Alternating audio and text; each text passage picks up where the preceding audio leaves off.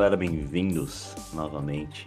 E é o primeiro episódio do ano do Veja Bem Mais. Nós voltamos depois da nossa férias aí, porque, né, como vocês sabem, o ano só começa. Talvez a gente volte antes ainda, né, César? Porque o ano só começa depois de fevereiro. Olha só como a gente é adiantado. A gente vai voltar até antes disso. Até antes do final do. Não estamos do seguindo as tradições romanas. Exatamente. Erramos, pecamos. Acho melhor a gente cancelar, César. Deixa pra depois, Não. a gente em março. O, o, o Nomílio nos perdoa. A gente tem que, tem que respeitar a história. Mas bom. É, mas tem que se adaptar aos tempos também, né? Estamos no meio, ó, no caminho. Pulamos janeiro e adiantamos março. É, boa, boa. Exato, exato. É. Não foi tão assim, ficamos no em cima do muro ali. É, como o resto do mundo.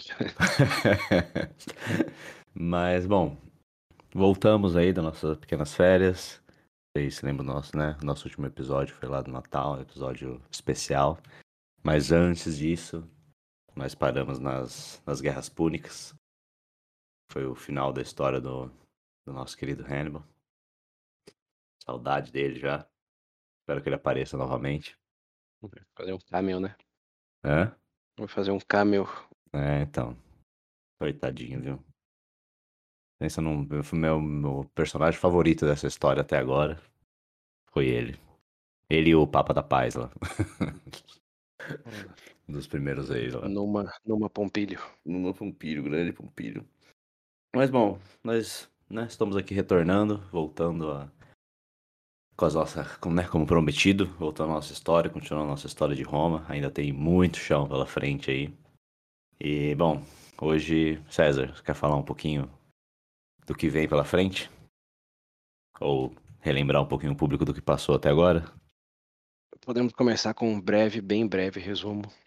Que Roma está numa uma jornada aí de, de conquistas e expansão, desde basicamente 390 a.C., que foi quando o Camilão lá refundou a, a República.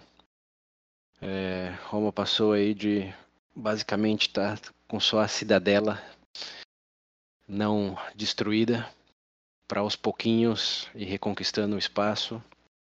É, depois o, o centro da, da Itália ali com, com as guerras samnitas, depois o sul da Itália com as guerras lá do, do Pirro, e por fim chega as guerras púnicas é contra Cartago, que inclui a ilha de Cilícia e também o norte aí da, do continente africano, além de não podemos esquecer da, da Península Ibérica. Conhecemos hoje como Espanha e a parte leste de Portugal, vamos dizer, sul-leste. Então, Roma estava só na cidadela e 150 anos depois, tá basicamente em todo esse território aí, passando por todos esses inimigos. E por fim, que foi o nosso foco das últimas, sei lá, 6, 7 horas, derrotou o maior inimigo de todos, que é o seu, o seu herói aí, Hannibal, é, que perdeu a Batalha de Zama em 202. Só lembra que começou a, o efeito Fênix em 390 mais ou menos, então em 202, ou seja, quase 200 anos de, de pura guerra e expansão mesmo. Uhum. É, uma Batalha fazendo, de Zama. Fazendo o que eles sabiam de melhor, né? É, se defendendo, atacando e invadindo enquanto falava que estava se defendendo. E, bem, o Hannibal aí, acho que não precisa resumir, teve a grande, a grande jornada dele saindo da Espanha até a Itália. E por fim, por falta de apoio, teve que ser chamado de volta lá para o norte da África, onde perdeu para o Scipio africano em 202, é, no momento mais anticlimático para Cartago é, até esse momento. Perderam, tiveram que se render com termos extremamente não generosos é, não podiam mais ter exército, né, não podiam mais invadir nenhum território sem aprovação de Roma, e tinham que pagar uma multa lá que hoje é equivalente a milhões e milhões de dólares. Além de ter destruído toda a frota marítima deles, que era o Grande Forte. Ou seja, Cartago aí deixou de ser um potencial problema e passou a ser só um pagador de dívidas é, com toda a extensão territorial aí não era de Roma, mas era um cliente de Roma, digamos assim. Roma podia extrair o que quisesse, negociar por, preços abusivos e qualquer coisa que acontecesse ali estaria na autoridade de Roma. Mas eles mantiveram uma relativa independência ainda. E bem, aí, aí estamos, 202, Roma, dona agora não só da Península Itálica, como também das ilhas do Mediterrâneo, né, do lado oeste, além do, do sul da, da Península Ibérica ali. Mais de 200 anos já, ou bom, ao redor de 200 anos de histórico de conflito. Chegamos em 202 e hoje o que vamos falar sobre é o que acontece aí. Mas antes de entrar nesses detalhes, quero perguntar para você, Sr. William, o que, que você acha que acontece depois de toda essa jornada aí, de todas essas guerras, todo isso, essas perdas de Roma, lembrando que eles teve tiveram as conquistas, mas quantas legiões eles perderam? Só na primeira Guerra Púnica, você lembra de quantas frotas marítimas? Hum.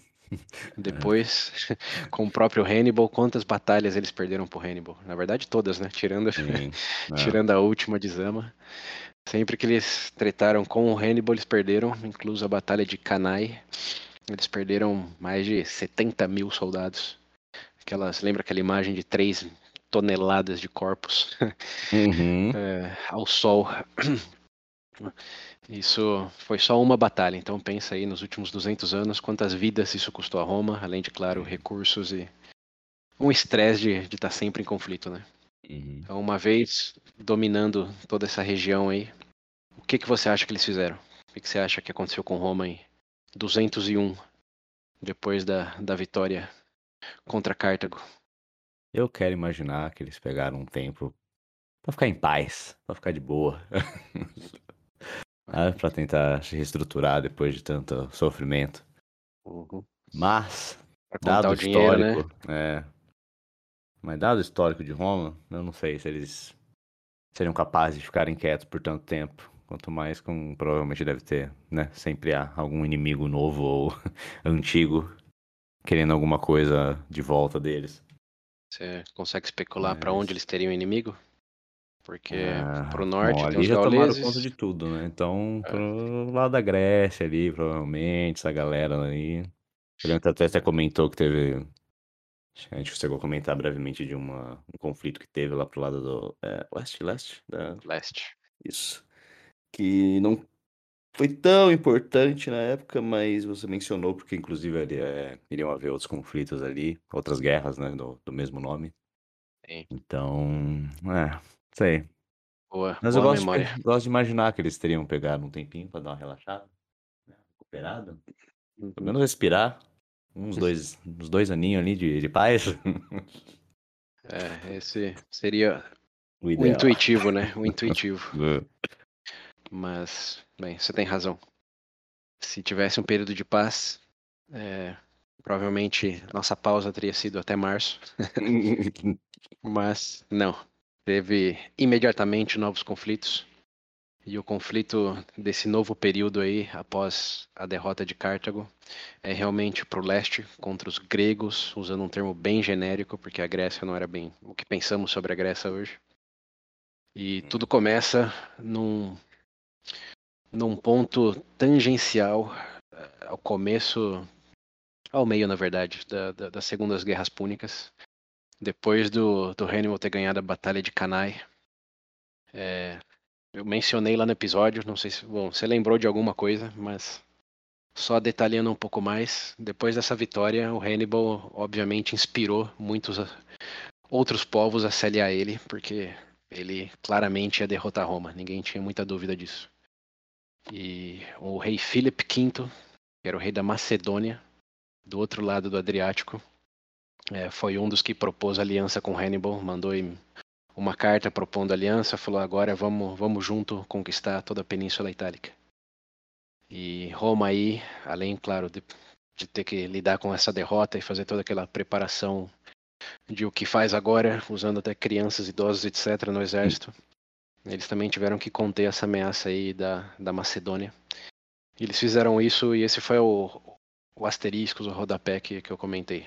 É, eles fizeram isso não totalmente de forma direta, porque eles nem tinham tantos recursos e homens para isso, embora eles tenham mandado sim representantes deles, mas forjando uma aliança com as cidades independentes independente do sul da Grécia. É, que, bom, vamos olhar para o leste ali, para aquela região grega. É, só lembrando como que estava dividida as coisas ali, porque isso eu também mencionei, acho que antes até das primeiras guerras púnicas, que eles tiveram um, um confronto lá com a região da Ilíria. Você lembra que eu mencionei isso? Os piratas da Ilíria? Acho que sim. Acho que sim, é uma boa resposta. Eu te garanto que sim. Tem que lembrar da, da bota italiana ali, que sim. atrás da bota tem o mar Adriático. Uhum. E ali na costa é, oeste da, da região da, da Grécia ali, o que pensamos sobre a região da Grécia, tem, tinha os povos ilírios, que eram várias tribos ali, que viviam da pirataria. Roma foi lá e mitigou o problema, e para isso fez aliança com os estados mais ao sul da, da região da Grécia. E naquela época é, eram cidades, estados, é, mas eles tinham alianças, então não era um império grego, nada nesse sentido. Era alianças que eles formavam entre a cidade, como Atenas, Esparta, Delfos, etc. E formava algumas ligas ali. É, essa que tem Atenas e Esparta, por exemplo, chamava Liga Etólia, da Etólia. E tinha outras como Liga da Queia é, e outras pequenas ligas ali, nessa região que identificamos hoje como mais grega mesmo. Enquanto que um pouco mais para cima tinha o reino do Epiro, que era onde da onde saiu o Pirro. Você lembra do Pirro? Lembro. amigo conquistador. Opa. e pro lado direito do, de Epiro está é, o, o, reino da Macedônia, ou o que restou do reino da Macedônia, que lembrando é da onde saiu Alexandre o Grande. E que o Pirro tentou conquistar e perdeu. É, uhum. E ali é o que está entre o Mar Adriático e o Mar Egeu. Aqui ó, ajuda muito ouvinte, se vocês olharem o mapa. Como eu estou falando aqui, mas olhar o mapa descreve tudo isso de forma obviamente muito mais simples. Então vou Acho que vou deixar até na, na imagem principal do episódio o mapa da região aí, porque sem essa localização do que estamos falando vai ficar tudo mais confuso. É, mas basicamente, essa região, como a região estava dividida ali entre o Mar Adriático e o Mar Egeu. E o Mar Egeu é mais ou menos o que divide a Europa ali do, do começo da Ásia, do Oriente Médio. É, e era onde também tinha o reino do Alexandre o Grande. Então, lembrando que ele era pegava toda a região da Macedônia, da Grécia ali e ia até a Índia, é, passando pelo que hoje seria Turquia, Síria, é, enfim, é, toda a extensão territorial ali. E depois da morte dele, isso foi fragmentado entre generais, descendentes, etc. Uhum. Sendo um deles o, o Pirro. É, mas se consolidava assim, quero dizer, em cinco grandes pontos. Então, o primeiro eu já falei, que são as cidades independentes ali da, da Grécia, com as ligas deles. É, esse é o primeiro ponto. O segundo é Epiro. O terceiro é a Macedônia, que é o maior ali, para o lado oeste. E depois para o lado leste, que é depois do Mar Egeu, tinha o reino do é, Pérgamo, que estava mais ou menos na ponta ali. E tudo que hoje identificamos como grande parte do que seria o leste da Turquia, a Síria, o Oriente Médio, etc., era o reino Seleucido. Difícil de pronunciar. É, hum. Seleucido. Que era o, a maior parte territorial do, do que sobrou do, do Império aí. É, e por fim, não podemos esquecer também, tinha o Egito, que também foi conquistado pelo Alexandre o Grande, mas o Egito sempre foi na sua própria bolha ali e ficava pro, sul né, de toda essa região. Mas basicamente são esses os maiores pontos aí. Então, re, relembrando. Cidades independentes da, da Grécia, do, do sul da Grécia, com as suas ligas. Epiro, Macedônia, Reino de Pérgamo e Reino Seleucida. Esses são os, os pontos de interesse dessa região aí. Além, além do Egito, que, bom, é o Egito. É fácil de, de lembrar. Então, bem, quando o Philip V é, propôs uma aliança aí com, com Hannibal, ele, representando a Macedônia, é, começou a fazer alianças para invadir a Itália e ajudar o Hannibal, e Roma, é, depois de ter apaziguado a região da Ilíria ali, fez alianças com essas cidades, essas ligas aí do sul da Grécia, e novamente fez novos tratados com eles para que eles ajudassem Roma a conter o avanço do, do Filipe V durante as Segundas Guerras Púnicas. E foi aí que, que deixamos toda essa história lá, que chama, chama Primeira Guerra Macedônica. Aí eu falei, ó, isso daqui estou mencionando, nem precisa pensar muito nisso, mas voltará. E bom, aqui, aqui, aqui estamos. Voltamos. É, voltamos. Essas guerras macedônicas aí ficou no, no território grego, por assim dizer. É, as ligas do sul da Grécia realmente ajudaram Roma a conter a ameaça ali e foi basicamente uma coisa bem estagnante porque ninguém tinha força suficiente para é, finalizar em definitivo o conflito. E isso se estendeu em paralelo com as Segundas Guerras Púnicas na Itália até 204 mais ou menos. E lembrando, a Segunda Guerra Púnica acabou em 202. Então, é, sim, durou bem. Como a gente falou só das guerras púnicas, mas tinha essa outra guerra rolando aí, que estava mais com os gregos do que com os romanos, mas aconteceu. O Filipe V foi contido, embora não de forma definitiva, e eles nunca consolidou a aliança com Hannibal, que, bom, claro, poderia ter mudado todo o desfecho aí das guerras púnicas, mas não aconteceu. Então, as primeiras guerras macedônicas é, terminou um pouco antes da Segunda Guerra Púnica e ficou por isso mesmo. Então, o Filipe V ali ficou com o que ele tinha, as ligas da, da sul da Grécia também re, re, reteram o que eles já tinham. E, bom, ficou por isso mesmo, uma, uma leve inconveniência, digamos assim. Até que chega 200 e... Eu falei que terminou em 204, né? Essas primeiras guerras macedônicas. É, na verdade, as primeiras guerras terminaram em 205. É, 204 foi quando uma outra coisa aconteceu. Então, 205 acabou a Primeira Guerra Macedônica, ainda estava rolando as Púnicas, mas em 204 morreu é, o rei do, do Egito naquele momento, o faraó, sei lá que, que título eles usavam. E quando ele morreu, é, os outros grandes dois impérios para o norte, que era a Macedônia e esse reino Seleucido, eles viram uma grande oportunidade. Se não dava para ir para Roma, no caso da Macedônia, é, o Egito agora estava vulnerável. Como morreu, é, morreu o rei, o, quem assumiu no lugar do rei era o filho dele, que tinha nesse momento apenas seis anos de idade. E o, o país estava, o país, a região estava em guerra civil, o, o, norte do Egito contra o sul do Egito. Hum. Ou seja, tempestade perfeita para um outro reinado oportunista chegar e conquistar o que quisesse. Então, nesse momento, 204, um ano depois de terminar as guerras macedônicas com Roma, o Filipe V e o rei Antíoco III, que é o rei da, desse reino Seleucido aí, ambos se juntam para invadir todos os territórios ali é, perto do, do Egito. E basicamente focam em consolidar o poder deles frente a essa terceira outra grande potência aí que era o Egito. Então eles vão para lá. E lembra que eu falei que tinha um reino de Pérgamo que estava pro outro lado do Mar Egeu, acima do reino do Seleucida. E uhum. eles basicamente estavam sanduichados entre Macedônia e o, o rei Antíoco aí.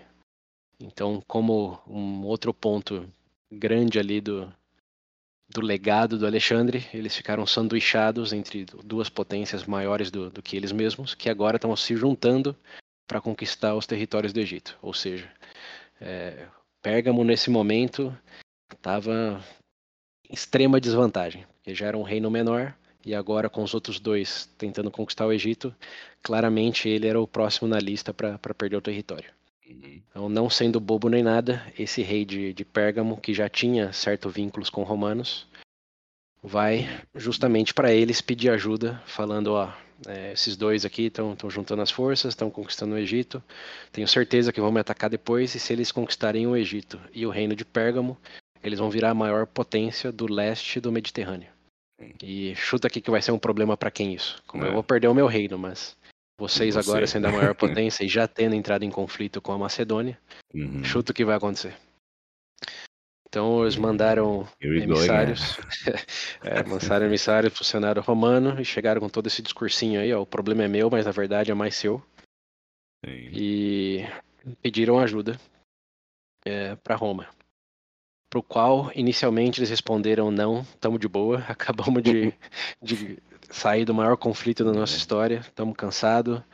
É, o sul tinha sido, lembrando, é, saqueado quase que inteiramente pelo, pelo Hannibal, que ficou dando voltas ali, estagnando o conflito. Uhum. Então eles tinham que arrumar o da tinha que descansar, os soldados estavam reclamando que não queria mais é, ficar como formação deles. Porque lembrando que os soldados nesse momento não eram profissionais, eles saíam das suas fazendas Sim. e iam lutar por Roma para eventualmente voltar para as fazendas. Então abandonava esposa, filho, escravos, a vida deles para representar Roma. Não era que a uhum. vida era ser soldado, ser soldado era um momento da vida. Uhum. E bom, tinha passado muitos, muitas décadas hum. com essa esse momento aí, né? Esse momento de quatro, cinco, seis décadas. Então eles estavam fadigados, estavam cansados e como conjunto, os romanos, o Senado romano falou não, se vira aí, é, estamos cansados. Até que é, o o reino esse do Seleucida e os macedônicos começaram a ter conquistas substanciais perto ali da região do Egito.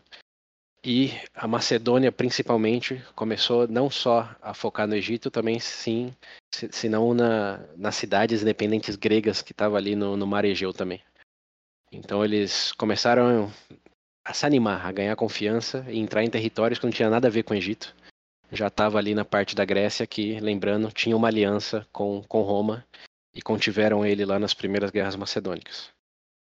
É, então aí Roma, já vendo que o, o ruim estava ficando pior, é, foi convencida pelo rei de, de, de Pérgamo, assim é, mandar uma, uma ajuda para cidades aí do sul da Grécia para conter uma possível expansão da, da Macedônia. Na verdade, o que eles fizeram foi, eles mandaram emissários para esses Seleucidos aí, mandaram emissários para Macedônia, mandaram emissários para Egito e falaram, ó, é, vocês estão numa briguinha de vocês aqui, mas a, o, o, vinho vai, vai azedar se vocês não pararem com isso e começarem a expandir para lados que não devem expandir.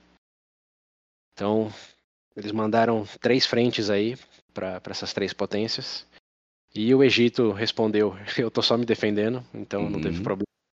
Os Seleucidos responderam: bom, a, a nossa maior interesse é no Egito e mais para a região leste, indo lá para o lado da, da Índia, que já era um território bem, mas bem grande mesmo. Como você olhar no mapa aí, você vai ver que é assim o triplo, quíntuplo da, da região da, do lado da Macedônia ali. Era quase como a Rússia ali, só que mais para o sul. Então eles falaram: não, tá bom, não, não, eu, eu tô contente com o que eu tenho aqui, para que eu vou arrumar briga com Roma? Ok. Então, dois de três, tranquilo. Agora chuta quem falou não vou aceitar a demanda de Roma. Meu Deus do céu, lá vai. É, foi, foi a Macedônia. A Macedônia falou: quem é você para vir ditar regra para mim aqui? Fica lá na Península Itálica. Uhum. É, aqui eu faço o que eu quiser. Você fica de boa. E Roma, Clara, obviamente não não aceitou isso pacificamente. Então, em 1900 e 1900, em 198, é, aí ó, já tinha passado mais ou menos uns 3, 4 anos depois do começo aí do, do, do Fuzue. Roma decide botar o pé no chão mesmo com firmeza e falar, ok, vamos, vamos acabar de uma vez com essa ameaça macedônica que está ganhando confiança, está dizendo não às nossas propostas. Uhum. E se não guerreamos com eles agora, vamos guerrear com eles no futuro. E como Sim a Cartago tinha aprovado, né? Adiar um conflito enquanto o seu é, adversário ganha força. É, não é uma boa ideia. Então, em 198, Roma oficialmente é, volta para status de guerra e elege aí um, um cônsul chamado Titus Flaminius, que decide tratar a Macedônia como o próximo Cartago. Então, hum. monta aí umas legiões é, grandes, com bastante veteranos das guerras púnicas, e é, atravessa o Adriático, chegando na, nos territórios gregos em 198. Então, aí está Roma, já saiu de novo, tá em território grego agora. Por enquanto, na, nas partes aí que eles têm alianças, como aquela eu falei, Liga Etólia, que tem Atenas, tem Esparta, e começam a reverter algumas conquistas do, do Philip V aí na região. Por enquanto, só, só cidades pequenas. É, mas já mostrando, estamos aqui e falando para um povo grego, estamos aqui para libertar vocês hum. do Império Macedônico, desse invasor bárbaro aí que é o, é o Filipe V. Então esse foi o discurso do Flamínios e de Roma. Eles estavam lá para libertar a Grécia. Uhum. Que a Macedônia era um problema, obviamente. Povo bom, hein? É, os libertadores. Uhum. Eram os americanos da, daquele período. é, é missão, mi, mi, estão em missão de paz, guerra pela Sim, liberdade. Exato. Lindo. É. E bem, né, teve alguns confrontos mínimos aí, coisas de cidadezinhas é, nesse ano. Até que em mil. É, cara, tô falando mil muitas vezes. Até que 197, um ano depois, é, chega o ano de reeleger um, um cônsul e o Flamínios aí, como vários dos seus antecessores, fica meio ansioso de que é, ele vai ter que voltar para Roma sem ter nenhuma grande conquista embaixo Meu do braço. Deus, ela vai fazer merda. É, não, então ele não faz merda. O que ele faz é ele pede para o Senado estender o poder dele por mais um ano, para ele, em definitiva, acabar com o conflito lá.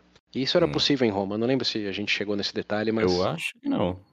Quando, quando disso, o cônsul está fora da, da, da, de Roma, ele pode estender o seu consulado, hum. digamos assim, mas em território externo, ou seja, ele vira um pró-cônsul. Então eles ah, elegem, tá, vão eleger, vai ter outro cônsul lá em Roma, mas o, o, que está fora, representando Roma, continua com o poder de cônsul, hum. mas estritamente fora do território romano. Sim, então ele é um procônsul. E esse é um conceito bem importante, lembrem aí com carinho ouvintes.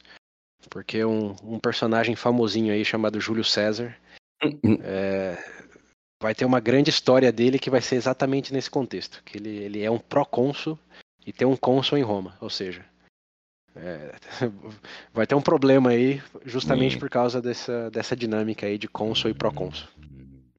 Então é importante. É, a gente não tinha falado disso não. É, então, eu não, não, tô, não tô lembrando, mas é, tem, tinha essa, esse asterisco aí no, digamos, na Constituição Romana. Um cônsul fora de Roma pode continuar sendo cônsul, desde que, claro, aprovado pelo Senado, e passa a ter o título de procônsul. Então, o Flamínios aí faz a petição dele para ser procônsul e, e continuar é, na região ali resolvendo o problema. E enquanto ele está conversando com Roma, ele propõe termos de paz para o Filipe V. Obviamente, não para ter paz, senão para ganhar tempo e garantir hum. que ele hum. vai ter os recursos que ele precisa por mais Sim. um ano. Então, ele dá aquela enrolada, é, ele dá aquela enrolada básica lá, ilude o Filipe V de que Roma vai entrar em termos e vai ter uma negociação de território ali. E quando ele é eleito efetivamente procônsul, ele dá um 180 no, no Philip V, é, vira o boné, fala pegadinha do malandro. e é, mostra para ele que o exército que ele tinha chegado, eu não falei o número do exército, né? ele chegou na, na região grega lá com mais ou menos 20 mil soldados, com duas legiões. E durante esse um ano aí que ele ficou enrolando e fomentando outras alianças, quando ele dá as costas pro, pro Philip V e fala não vai ter paz nada, ele já tá com 40 mil soldados. Hum. Ou seja, dobrou o tamanho do, Sim, do exército dele. Enquanto o Philip continuou com os mais ou menos 20 mil que ele já tinha naquele momento. Então aí chega na hora do pega. Porque o Philip, obviamente, tá puto de. foi iludido de que ia ter um, uma, uma negociação. Enquanto o Flamínio diz, ó, dobrei o tamanho do exército e agora vamos pro pau. E aí, vai fazer o quê? É, e aí que eles se encontram numa uma cidade ali chamada Cinecéfolis. Parece o hum. nome de cadeia de cinema. Hum. Uhum. é, e vão para um confronto cara a cara. E esse é o primeiro confronto, lembrando, o grande confronto entre Roma e Grécia. E tô chamando Macedônia de Grécia aqui porque Alexandre o Grande era macedônico, mas também era grego, como que é muito anacrônico, mas Sim. São os gregos, vai, para propósitos uhum. culturais, todos falavam gregos, tinham os mesmos deuses, era uhum. mudava o nome do território, mas a cultura era a mesma. Sim. Então, é, o Philip V usava o, a formação das falanges, que era o mesmo que Alexandre Grande usou, mesmo que Atenas, Esparta usava, que lembrando aquela, aquelas lanças de 3 metros com aqueles escudos redondos, que a formação é feita em bloco, e é um bloco muito, muito sólido, no qual é, o soldado protege o soldado à sua esquerda, e tem aquelas lanças de 3 metros que nas primeiras três filas elas ficam na horizontal, e as filas atrás ficam no ângulo de 45 graus, ou é. seja, é um porco-espinho assim, é um bloco de porco-espinho que os gregos, culturalmente falando, tinham masterizado nos últimos, sei lá, três séculos aí. Uhum. Então, incluso era o que Roma usava antes, né? Lembrando lá da Guerra Samnitas, Roma só mudou essa estrutura aí depois de lutar no, nas montanhas e ver que esse bloco sólido não era tão maleável em terrenos irregulares. Sim, sim. E, bom, Roma tinha adotado lá os, o conceito manipular, a formação manipular, mas Grécia, claro, é, não tinha para que ter mudado, então estavam com, com essa formação ainda de falanges e estando é, na Macedônia com Filipe V, é, eles estavam mais convictos de, do que nunca de que era a melhor formação militar de todos os tempos. Então aí foi o primeiro grande embate realmente é, Roma como força militar versus Grécia culturalmente falando, como força militar, no território grego. O Pirro tinha ido para Roma, lembrando, para Itália, no caso. É, esse foi o primeiro confronto de Roma contra a Grécia na Grécia. E, bem, o que você acha que aconteceu? Suponho São... que ganhamos, né? 40 ganhamos. Olha o Romano falando. que Roma ganhou. Olha o Romano falando. É, o senhor William Muricilos. É, os mais ou menos 40 mil soldados romanos entraram em confronto direto com os 25 mil macedônicos, que também tinham os mercenários. E Sim, venceram, spoiler. Uhum. Mas não é. foi uma vitória tão fácil. É, uhum. Foi uma coisa bem. É, de igual para igual no começo. Isso vale muito a pena ver os vídeos aí com, com os mapas, etc., que eu deixo nas referências. É, e no confronto cara a cara, o, o, o principalmente em terreno é, plano, os gregos tinham uma vantagem, como esse bloco aí de porco-espinho é, de forma feito de forma organizada, sincronizada, era, era quase imbatível. Então, é, o, o, rei, o Philip V sabia disso e fez tudo o que tinha que fazer. E realmente colocou o Flamínios numa posição de desvantagem no começo da batalha. É, o que virou o jogo foi que o flanco direito do, do, do Flamínios, que tinha a cavalaria nomida, lembra dos nomidas no norte da África lá, a melhor cavalaria sim, do mundo? Então, a cavalaria mais uns elefantes que eles importaram do norte da África, porque agora eles podiam pegar o que eles quisessem. Eles usaram a cavalaria mais os elefantes para é, avançar no flanco direito do, do Philip V e conseguiram basicamente afoguentar todos os soldados dele com, com a cavalaria, com os elefantes. É, e enquanto eles eram empurrados pela, pelas falanges aí no flanco esquerdo, os cavalos elefantes já tinham avançado no flanco direito. Você lembra o que acontece quando um flanco avança e destrói o outro, e tem um que está sendo empurrado para outro lado. Você lembra mais ou menos dessa dinâmica aí? Pensa assim, ó, pega suas duas mãos e pensa, sua mão esquerda está sendo empurrada em direção ao seu peito uhum. e a mão uhum. direita está sendo afastada do seu peito. Uhum. Quando a mão direita ganha o, o embate deles ali, o que, que eles fazem ah, imediatamente? É verdade, que eles voltavam pela retaguarda. Isso, e, eles sim, voltam sim. pela retaguarda e sanduícha o que sobrou. E foi exatamente isso que aconteceu. Boa e velha tática. É, boa e velha tática. Isso daí é, foi um, um, um, soldado não nomeado nas referências aí, quem, quem lidera esse ataque pela retaguarda. Aí. O, o herói de Roma nesse momento, além do, do, do Flamínios, que era o, o cônsul. É, ele leva os cavalos e os, e os elefantes pela retaguarda do Filipe V, e o que era uma guerra, uma, um confronto quase de igual para igual, vira uma trucidação do exército do Filipe. Eles perdem, eu falei que tinha mais ou menos 25 mil soldados, eles perdem 20 mil mortos e 5 mil capturados. Basicamente não sobra ninguém. Okay. O Filipe V consegue fugir, mas é, a Sempre derrota. foge, né? Sempre foge. É, sempre foge. A derrota dos macedônicos é, é definitiva. Então Roma wins, outro massacre é, nas mãos dos, do- do- dos romanos e vitória definitiva. Então Flamínios aí é, se autodecreta o salvador, libertador dos gregos e se diz que está pacificada a região.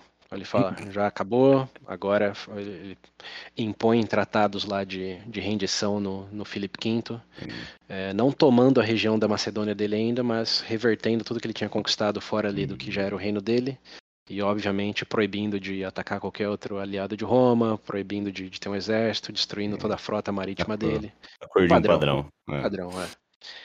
E pro todas as cidades aí ao, sul da, da região grega, das ligas aí, fala se agora estão libertados. É, Parabéns para nós. O que surpreendentemente os gregos nesse momento em particular agradecem. É, eles realmente Hum. viram amigos de Roma e veem como um, ali- um- um forte aliado pela. É que a gente fala de Roma assim, mas a Macedônia obviamente estava toda interessada em conquistar as cidades independentes do sul.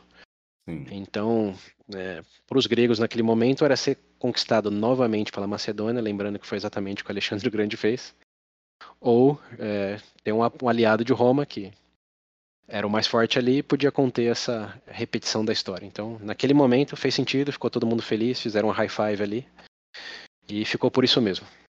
Até que, até que claro, é, em vez de somente ir embora, o, o Flamínios deixou vários romanos ali para garantir que a região continuasse pacificada e não reverteu é, os espólios de guerra para as ligas é, das cidades gregas ali, principalmente os etolianos, a Liga Etólia. Então ganhou muito dinheiro, pegou muito escravo e levou de volta para Roma. E só falou, ó, tá aqui a sua, sua liberdade, a sua paz, né, segue a vida aí. O que, claro, gerou um certo ressentimento dos etolianos, porque, tudo bem, a ameaça foi contida, mas os espólios ficaram com os romanos, e os próprios romanos ficaram ali observando que nada mais ia acontecer. Então, o jogo começou a virar. É, os, os gregos, é, depois de um, um- breve período de, de amizade aí, começaram a olhar para os romanos como os usurpadores é, de todos os espólios que eles tinham ganhado e uns libertadores que estavam ali sem nenhuma razão para estar ali. Como se a grande pergunta deles era: se a Grécia está livre, o que, que vocês estão fazendo aqui? Por que, que tem exército de vocês aqui?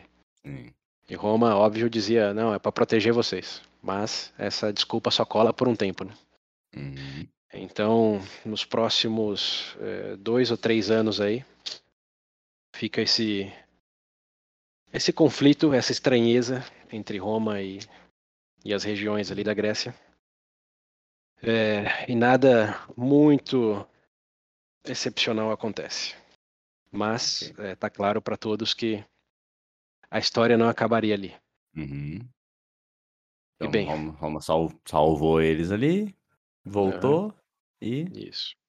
É, e, e ficou por isso mesmo, Isso aparentemente. mesmo. Ok.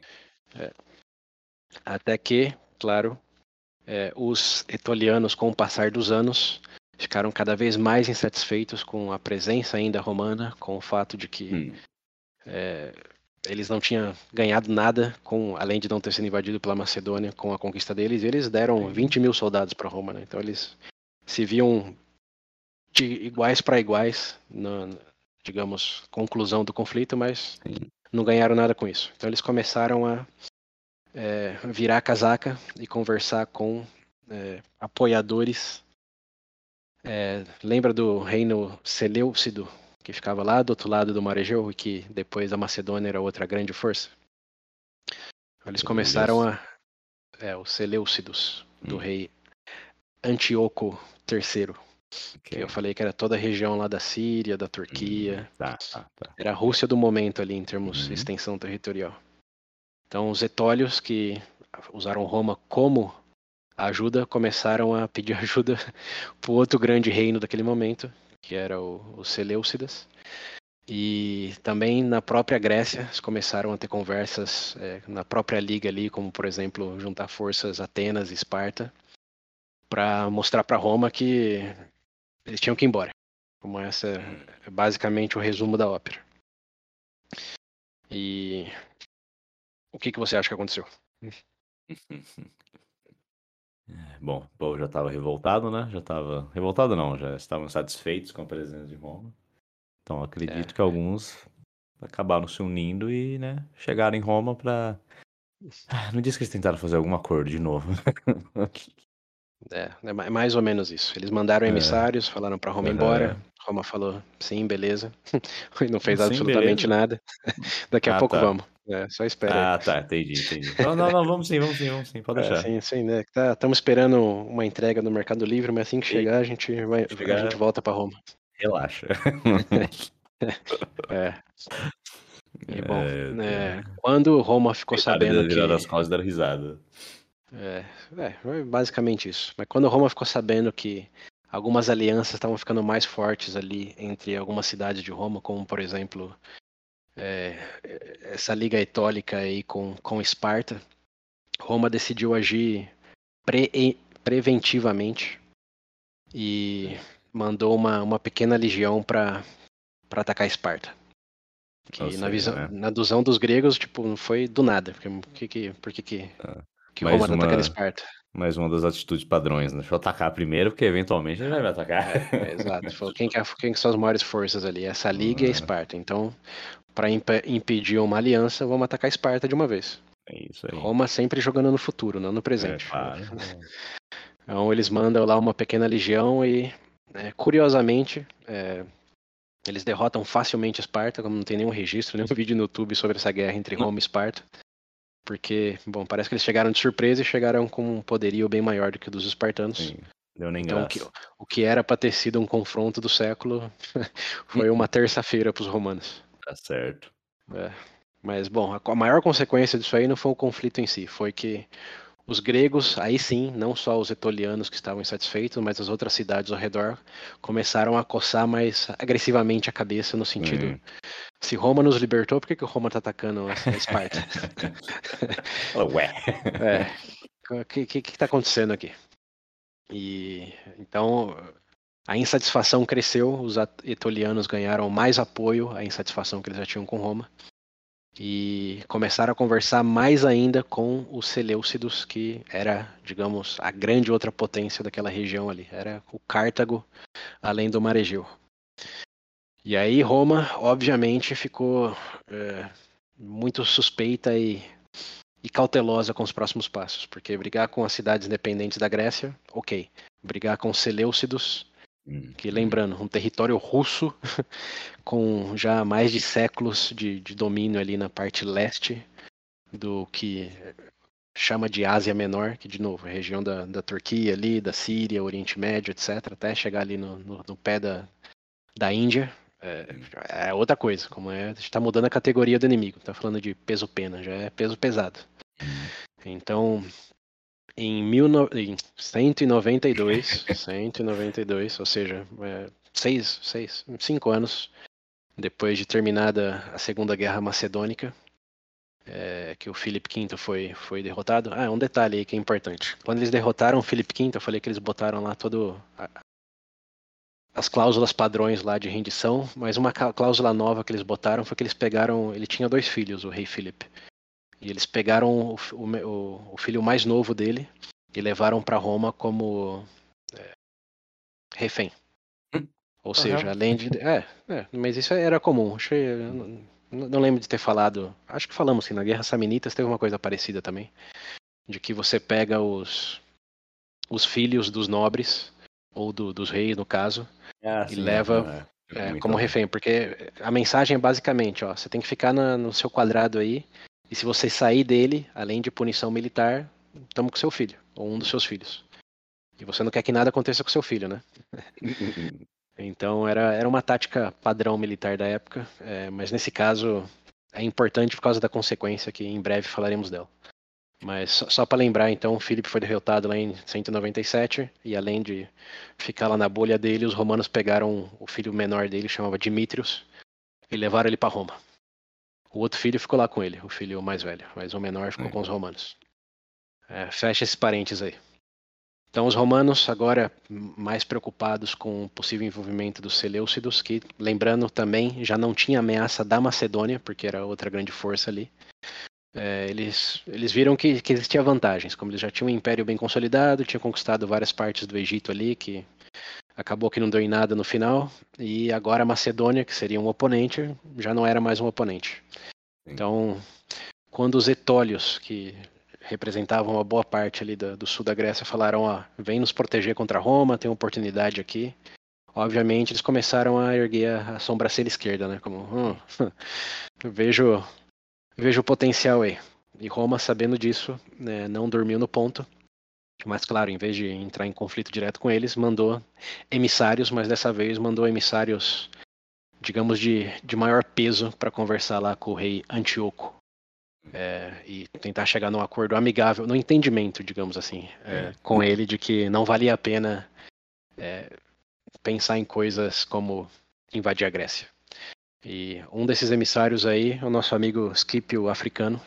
O grande Scipio. Ele reaparece aí como, obviamente, o maior nome de Roma, o mais conhecido de Roma naquele momento. Então Roma manda ele mesmo para lá, sendo grande general para convencer esse Etíoco terceiro aí que não, não valia a pena nem sequer considerar a possibilidade de, de ir para Grécia e começar um conflito com Roma.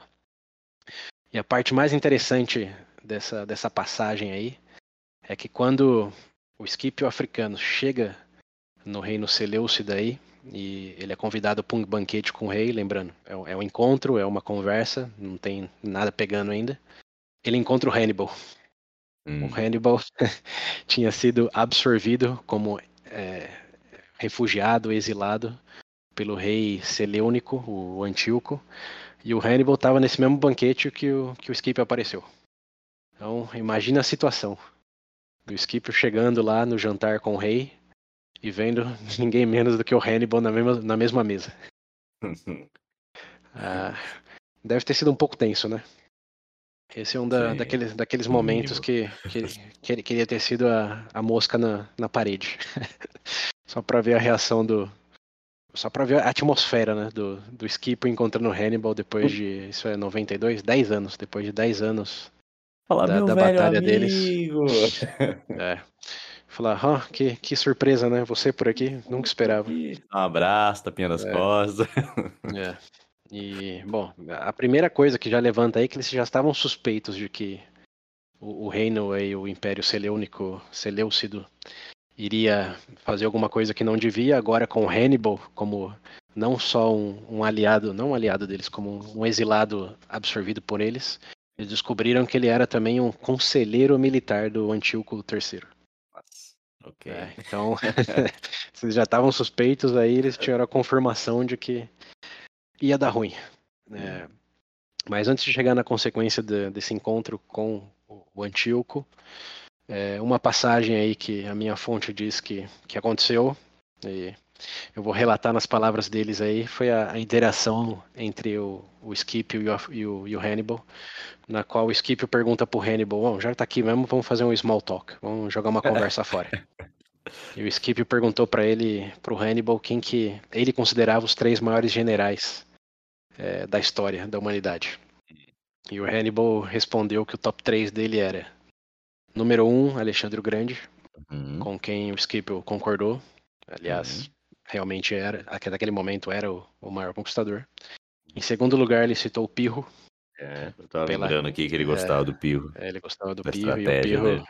É, e o Pirro efetivamente teve muitas vitórias. Ele só não teve grandes conquistas, mas ele teve várias vitórias. Isso é, é inegável.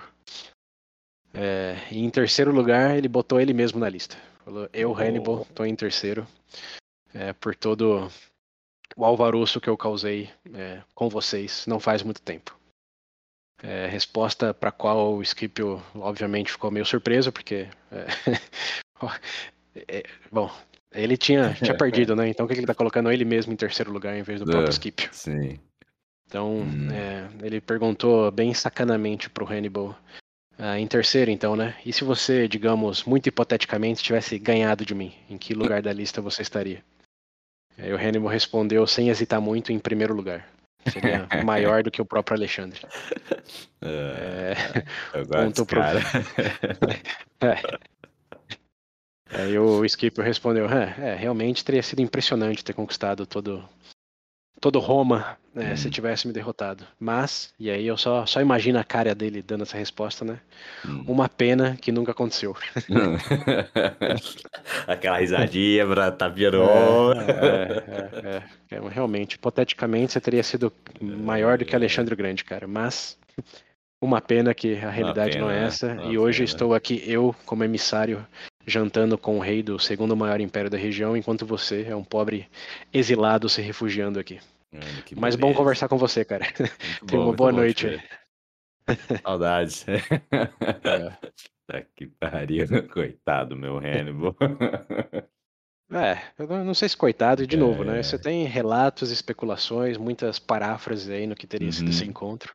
Sim. Mas certamente teria sido um bom momento de sitcom para Porra. Assistir nesse momento da história.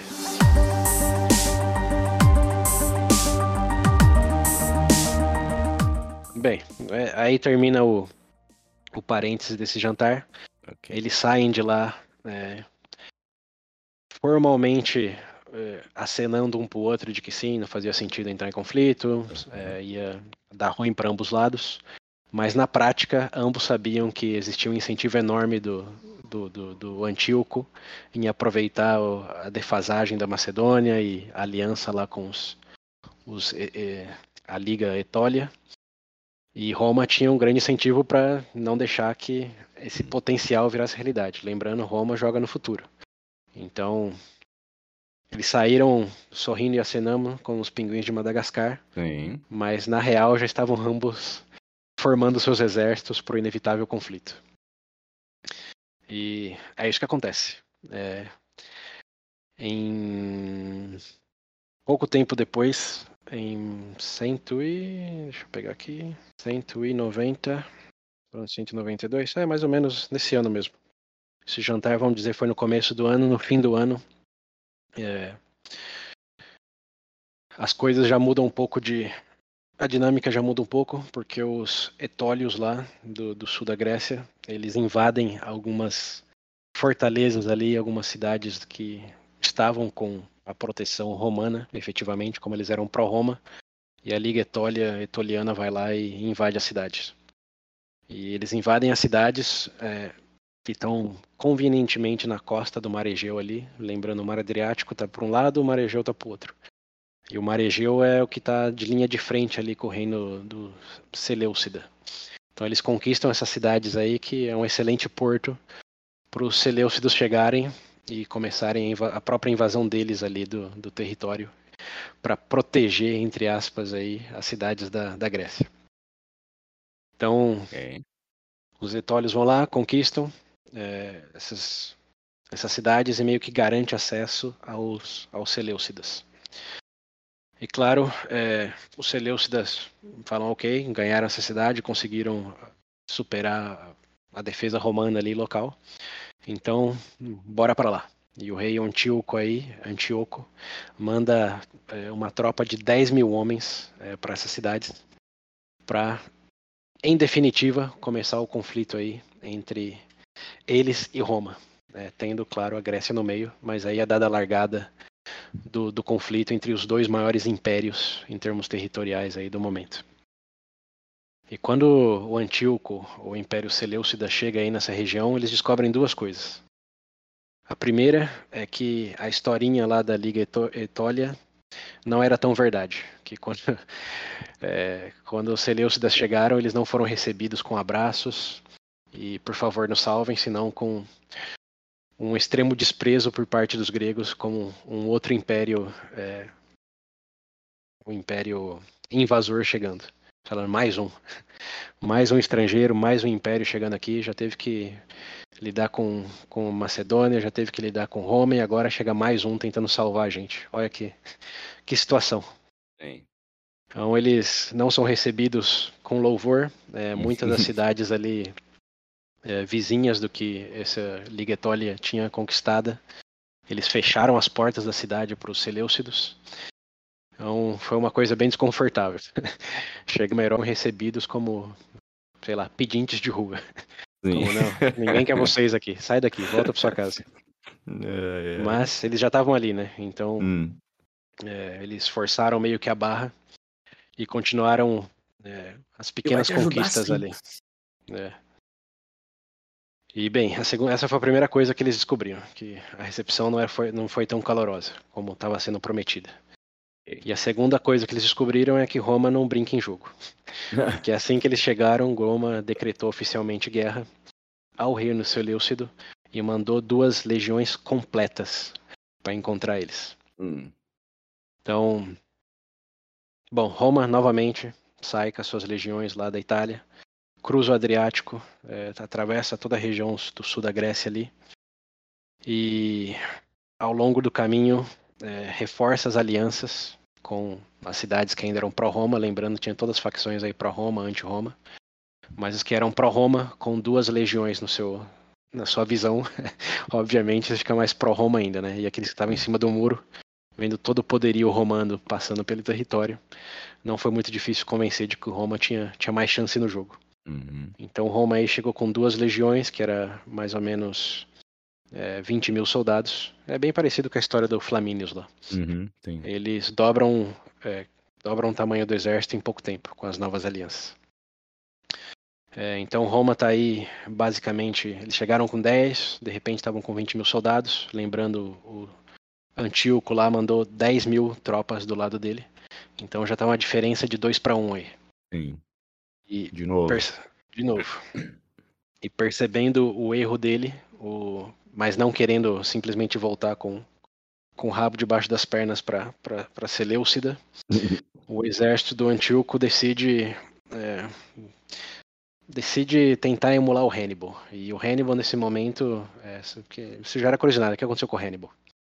Ele estava lá na corte, né, será que ele foi colocado como um general para o exército deles? Hum, hum. A resposta é não. Ah, não, porque não ele. o homem. Não, ele sofreu do mesmo destino que ele passou, aconteceu com ele em, em Cartago.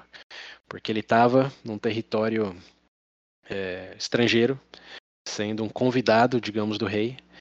E, obviamente, os outros generais e familiares e parentes do rei não ia permitir que o Hannibal se tornasse o grande herói dessa batalha contra os uhum. romanos. Então, por causa de tretas internas e basicamente ciúme dos outros generais, o Hannibal foi forçado a, a ficar quase que na reserva. O que o Antíoco fez foi, foi dar uma frota para ele controlar ali, uma frota pequena, para uma região basicamente de, de defesa ali, perto do próprio Império. Ou seja, ele nunca foi para a Grécia, apesar de alegadamente ter dito para o Antíoco, falou, ó, me dá me dá o exército, me dá os recursos, eu, invado, eu posso invadir Roma diretamente. Para que ficar hum. brigando na Grécia? Como, uhum.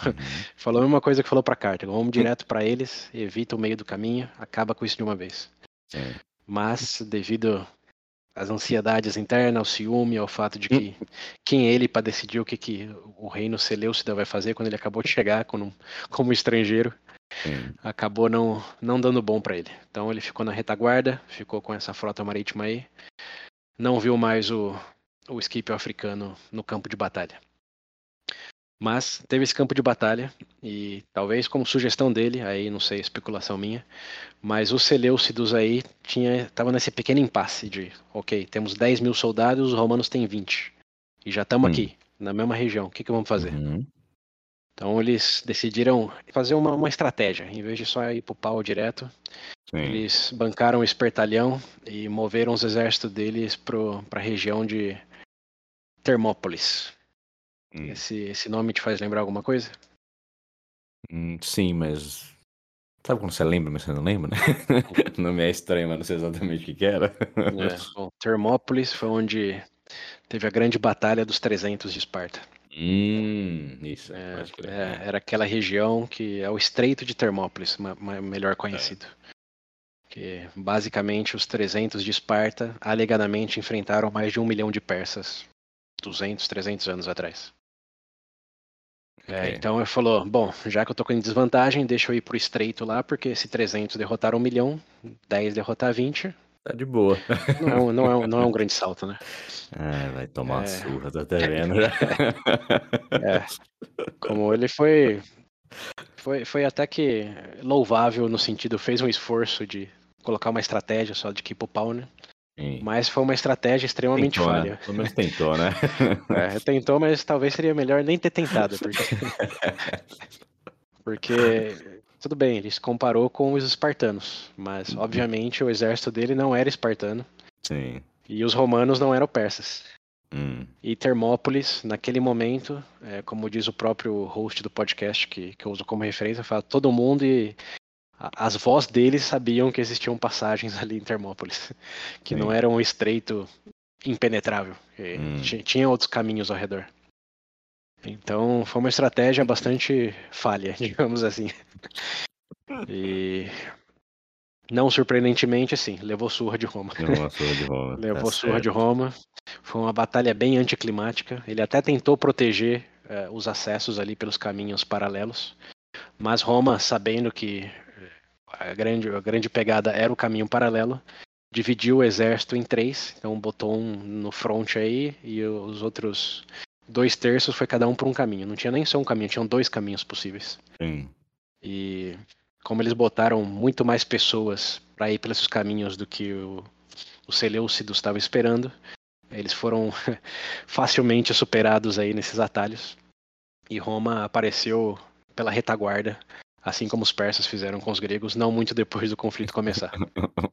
Então foi aquela surpresa que não surpresa, como oh, Roma passou pelo caminho escondido e apareceu na retaguarda. Quem diria que isso Olha aconteceria? Depois de 300 anos da mesma história sendo contada, como os persas ganharam. Os, ro- os romanos, né, que nem tem mais uma fama Meu militar, fizeram exatamente a mesma coisa. Quem diria? Quem diria? Quem diria?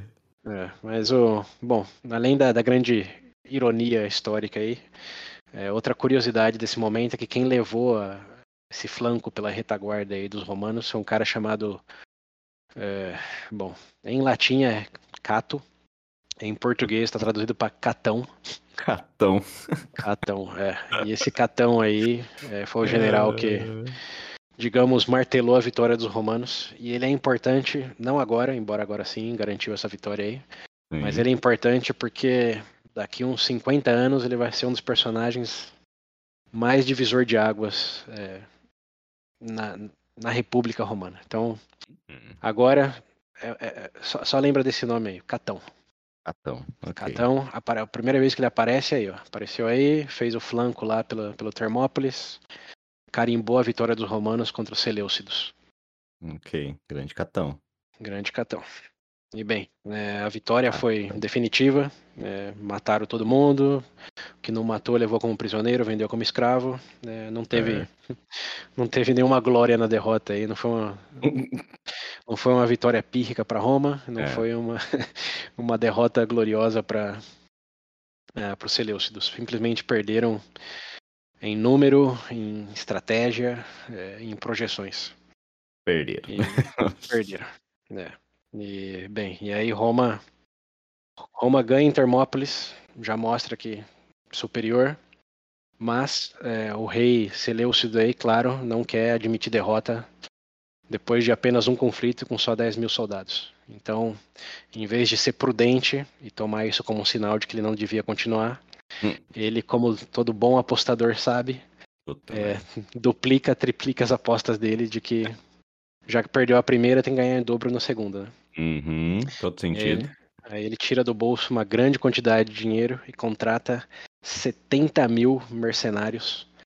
70 mil. 70 mil, é. Lembrando que tava com 10 ali, de repente, fala não vou perder a próxima e junta 70 mil soldados, a maioria dele mercenários, para entrar num segundo confronto com, com os romanos, é, agora não em Termópolis, senão numa cidade mais ao norte, chama Magnésia, é, mais ao norte, não é mais ao norte, é a cidade já no Reino Seleuquico. É, que o que acontece é Roma ganha é, essa batalha de Termópolis e eles cruzam o Heloponto que chama, que é, o, é uma passagem que tem ali entre o Mar Egeu e o Mar é, de Mármora, a Mármara, que é Bom, tem que olhar no mapa. Vou descrever aqui não vai fazer muito sentido para ninguém, mas é É, perto de onde está a Turquia ali, Constanti, Constantinopla, como que chama? Alexandria? Não, Constantinopla, né? Que é a capital da, da Turquia. Hum, Constantinopla? sim. Não, não, não, não. Istambul. Istambul, é isso aí, Istambul. Era Constantinopla e era Alexandria. Ok. Então, então bem, eles avançam ali para a região do próprio, muito próximo do, do reino Seleuquico aí, é, a cidade de Magnésia, e basicamente estão dizendo, é, vamos para a guerra, já que vocês entraram nessa, vamos, vamos terminar aqui. E Hum. aí sim que o, o reino, o rei lá, Antíoco III, fala, ok, então junta 70 mil soldados, já está no território dele, é, muitos deles mercenários, e chama, chama Roma para a briga. Já que estão aqui, é agora, é, é o momento, vamos para para resolução disso. E Roma Hum. não quer brincar, né? Depois da experiência com Cartago, Hum, sabe que depois desses pequenos embates aí, sempre vem outro maior, sempre tem ressentimento, então quer acabar com isso de uma vez.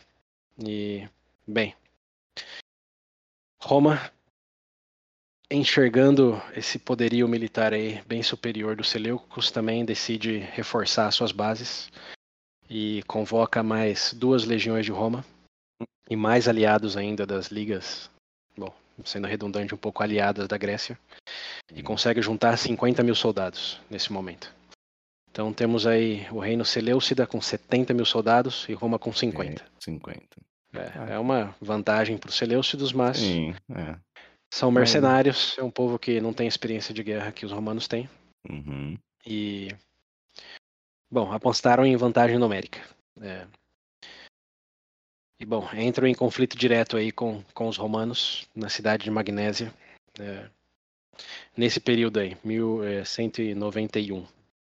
O que, que você acha que 191. acontece? 191.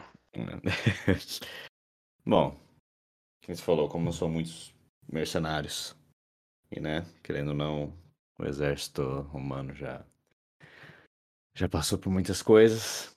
Eu duvido que eles tenham perdido. É. Essa batalha aí, ela é tão breve que é até difícil achar referências para ela. Era, nossa, tá. Eu achei É. que eles não ter perdido, mas também não achei que ia ser fácil assim.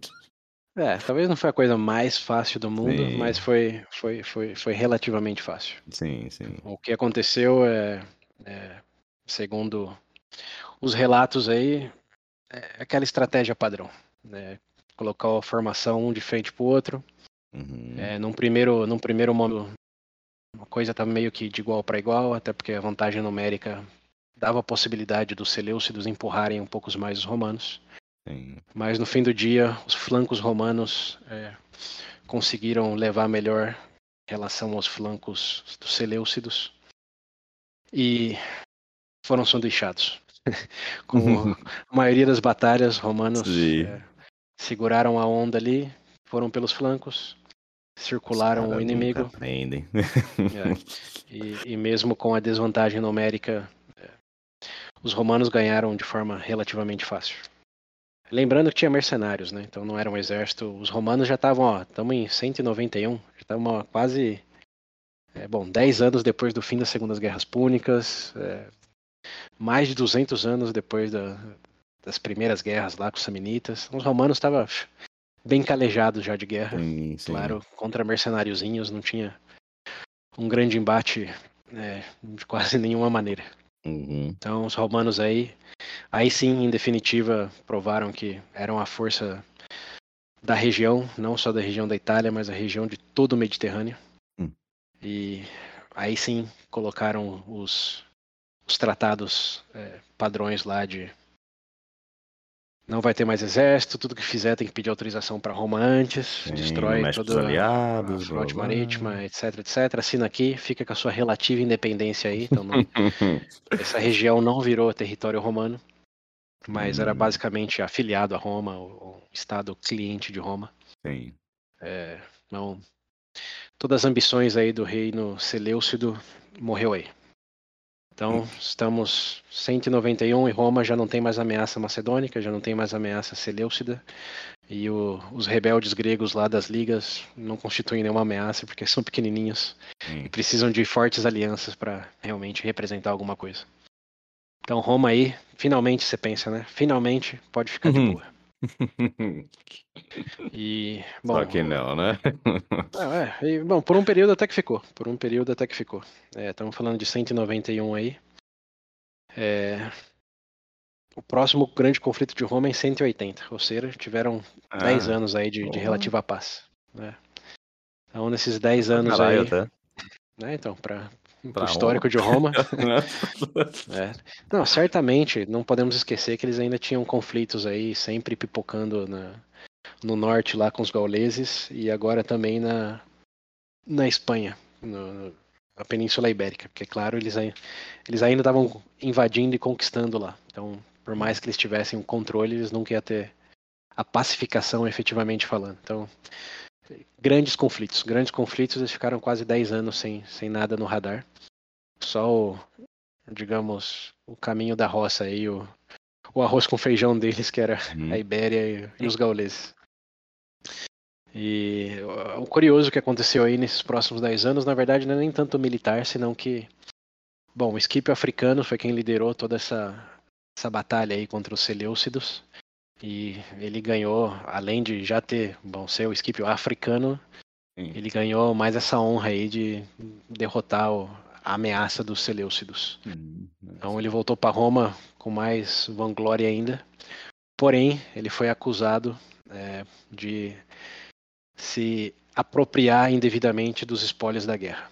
hum, Então ele foi foi acusado de ficar com coisas que ele não deveria. Hum. E isso amargou um pouco ele. Ele é, alegadamente retrucou que é, bom, ele não negou as acusações, é importante dizer isso, mas ele Hum, disse: quem aqui não está feliz de que Roma trouxe cinco vezes mais dessa guerra do que investiu? Quem hum, aqui vai reclamar? Então, foi acusado, não foi é, convicto de nada, sim. mas ficou, ficou um amarguinho, ficou um pouco de Hum. ressentimento, porque depois de tudo isso, depois de tanto dinheiro e para Roma, ele é acusado de, de roubar coisa, Sim. ficou, ficou mal, ficou mal É na, a minha parte, pô, ele falou. né, como dizem os jovens da década de 90, ficou mal na fita. Como na fita. E é, ele, ele decide se aposentar é, em 186 mais ou menos, uhum. e basicamente vai para a periferia de Roma, fala não quero mais nada com vocês, Na próxima Tá me estão me acusando de ladrão aí, já tô velho, vão me aposentar aqui com todos esses recursos que eu não roubei, mas são meus. Uhum.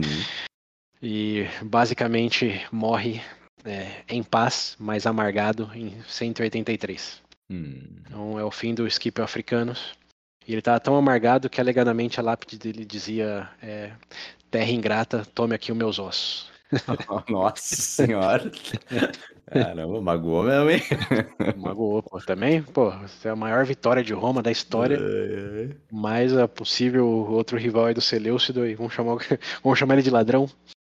Claro que isso estamos falando de algumas células ali do, do Senado, né? Não, a população, em sua grande maioria, ainda via ele como herói.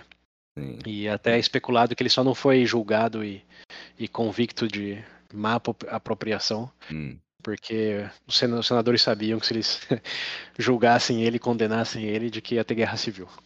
Nossa. Então, é, ele ficou com rancor, mas legalmente falando, nada aconteceu com ele. Aposentou, morreu. No- nos olhos do povo, morreu como herói. Nos olhos do Senado, morreu como ladrãozinho.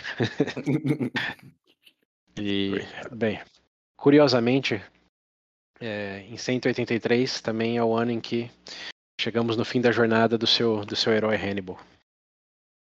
Alegadamente, depois do, é, de ter tido a frota marítima lá, é, nesse embate aí entre romanos e os Seleucidos, é, ele não consegue ganhar.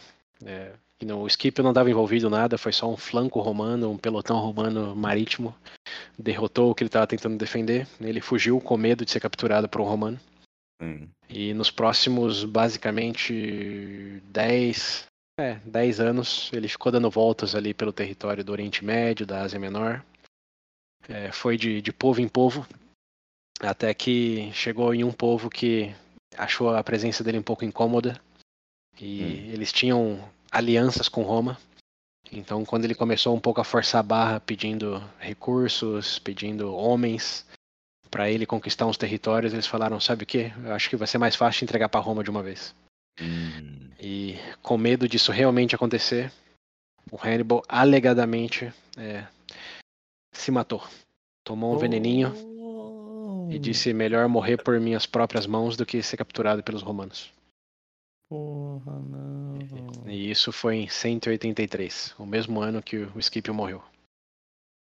Mesmo ano? Nossa, Mesmo ano. foram, foram É. batalhar no, Sim, no foi- inferno.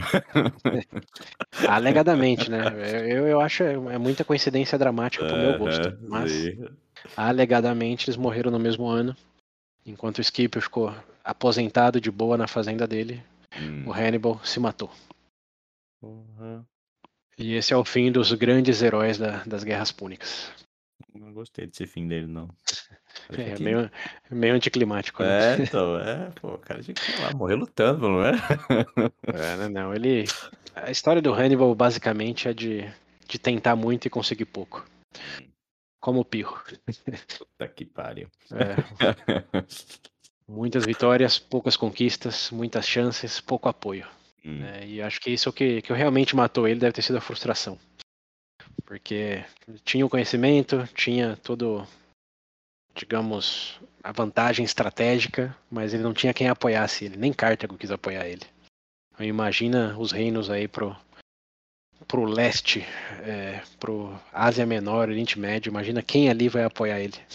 Sim. Embora ele fosse reconhecido como um grande general e tivesse grande potencial, né, Roma nesse momento já tinha se consolidado como a força com A maiúsculo da, de todo o Mediterrâneo. E Uhum. Hannibal estava se tornando mais uma inconveniência com potencial de trazer mais problema do que soluções. Então passou o resto da vida basicamente mendigando aí no- nos territórios. Nossa. Até que virou incômodo demais e com a ameaça de ser entregue para os romanos decidiu ele mesmo Terminar. terminar com a própria jornada. Porra. É.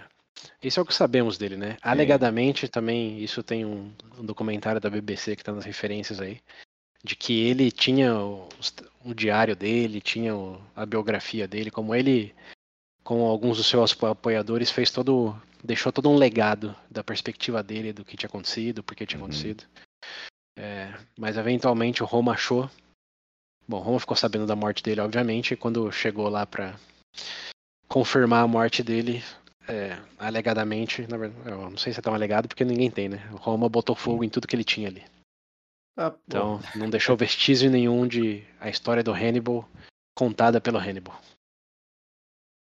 É o medo. É o medo da verdade.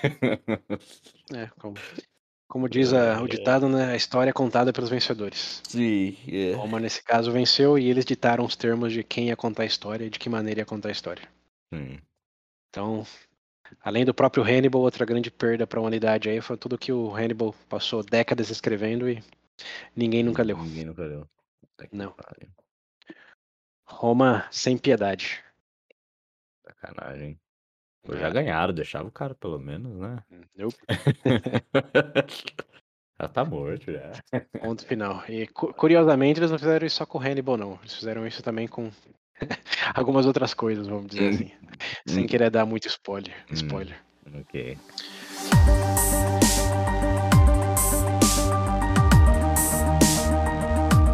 Mas bem, esse é o fim de da Segunda Guerra.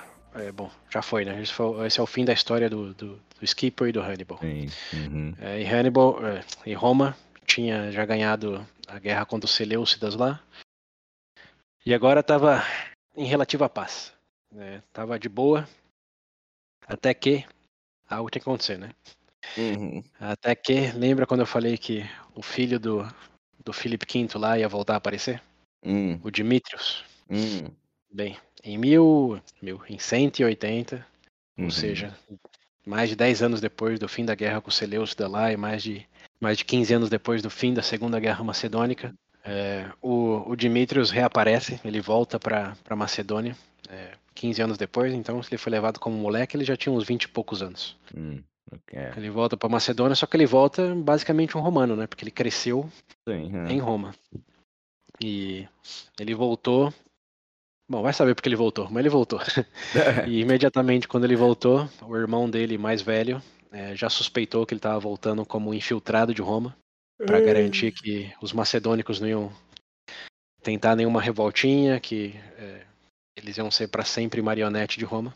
Sim. E ele começou a fazer conspirações contra o próprio irmão, eh, alegando que ele era um traidor, de que ele era um, um espião de Roma, Uhum. e chegou a, a forjar, junto com outros companheiros, uma carta na qual, alegadamente, esse próprio irmão dele assinava que ele tinha voltado porque o pai dele, o Felipe V, aí, olha, Felipe V tá, em termos é, cotidianos, tá no rolê Uhum. desde as primeiras guerras púnicas. Então ele tá, tá velho, né? Tá bem Sim, velho. Sim.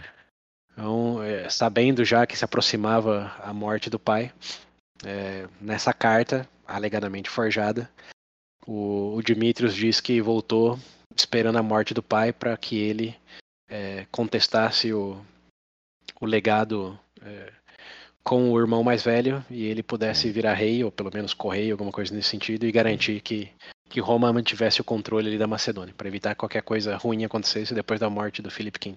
Uhum. Então, ele forjou essa carta com a assinatura do próprio irmão e mostrou essa carta pro pai dele, falando: Ó, ele voltou para isso, para esperar a sua morte e manter o controle de Roma aqui. Ok. Evidência com a qual Felipe V, já meio velho, provavelmente já meio gagá e obviamente forçado por todo o círculo de conselheiros dele a Uhum. tomar uma decisão fatídica em relação a isso, porque quem vai aceitar um filho traidor? Sim. na própria cúpula. E fez com que o Felipe V assinasse a ordem de execução do próprio filho, do Dimitrios. Eita boa. É, então, Dimitrios voltou e voltou para morrer, porque em, em Pariu. 180, depois das maquinagens do irmão mais velho aí, o, o Felipe V autorizou a execução dele e o Dimitrios morreu. Mas no fim ele foi como espião mesmo ou não? Ninguém sabe. Eu- Ninguém o, sabe. o que a história conta, os romanos, né, os historiadores romanos contam é que o irmão Ele mais velho for- forjou tudo isso. Forjou É. tudo. Hum. e que ele foi é, injustamente executado pelo pai. Cara feliz da vida. Falei, é, finalmente, depois de tanto tempo ver minha família de novo. É. Morto. Morto. Pelo próprio Tá, pai ainda. O próprio pai. É, tá e o pai, pariu. bom, o pai alegadamente disse que não tinha outra opção, né, dadas as evidências que tinha naquele momento. Uhum. Mas é, o pai não durou muito depois disso. Ele morreu de arrependimento um ano depois. Nossa senhora. Não, não conseguiu com as consequências dessa, dessa Da decisão. escolha dele, sim. Então, em Meu Deus. 179, é, o Filipe V, já depois de mais de quatro décadas como rei da Macedônia, Uhum. Ele falece. E o filho mais velho dele, chamado Perseu, assume o trono. E assume o trono daquele jeito, né? Porque ele já tinha conseguido as maracutaias com o irmão menor, Hum, então não sim. tinha mais concorrência pro trono. Uhum. E ele já tinha ganhado toda a percepção dos aliados dele ali de que ele era contra Roma, que é o que ele fez com o espião romano, o alegado espião romano. Sim, sim. Então ele imediatamente, depois de assumir o trono, é, começa já a fomentar alianças ali, não só com o próprio povo macedônico, senão também com os aliados gregos. Já Uhum. começa a falar, o jogo mudou, já não sou com meu pai, que já estava velho, não queria mais de briga, eu quero aqui, eu quero voltar à glória da Macedônia. Cara, típico discurso de um novo rei no pedaço. Sim. Então ele começou as conversas aí, é, começou a fazer certos way em algumas cidades independentes, começou a levantar certa rebeldia de algumas cidades que eram bem pró-romana, Uhum. e vários incidentes foram acontecendo aí que foram chamando a atenção de Roma. Ok. É, e um desses incidentes aí foi que ele chegou na porta do rei de, de Pérgamo. Lembra de Pérgamo lá? Que é aquele cara que no começo mandou os emissários lá em 201, mandou os emissários para Roma falando, ó, os Seleucidos macedônicos estão invadindo o Egito, o próximo sou eu, faz Uhum. alguma coisa aí. Então Hum. esses caras ainda tá, existiam, o próprio rei lá do Pérgamo era o mesmo. E ele, ele, na verdade, é o que tinha mais ganho com tudo isso daí, porque quando Hum. Roma é, apazigou lá os Seleucidos, quando eles ganharam a, a batalha lá, tudo que a Seleucida tinha conquistado nos territórios de Pérgamo, eles, bom, reverteram para Pérgamo. Então, o território de Pérgamo foi o único que expandiu nesse período. Aí. Sim. Macedônia reduziu, Seleucida reduziu, Hum. Egito ficou a Deus dará e o Pérgamo cresceu. Então, Pérgamo, que já era aliado de Roma fazia tempo, estava super bem. E a hora que o Perseus começou a ser, um, ser uma inconveniência no status Sim. quo, Uhum. é, eles mandaram emissários para Roma e falou: ó, tá chegando nas minhas portas aqui, tá inci- inci- incitando rebeldia contra Roma. Faz alguma coisa, Roma. Esse cara aqui é problema. Vocês jogam no futuro, esse cara é o, é o problema de vocês no futuro. Sim. E Roma fez corpo mole. É, é, eu falei, é 179 ele assumiu o reinado, né? Então Roma estava ocupada lá com as coisas da, da Gália, com as coisas da, da Ibéria, e não, não deu muita trela pro, pro rei de Pérgamo, não. Uhum. Até mil, mil, mil, até 172. Ou seja, é, Nossa, quantos aninhos tem? É, basicamente foi 79, 72, que Uns sete, Sete anos aí. né? sete anos Roma fez corpo mole, falou se vira aí, não quero mais briga. Macedônia agora é uma fração do que era antes, não, não vou me preocupar.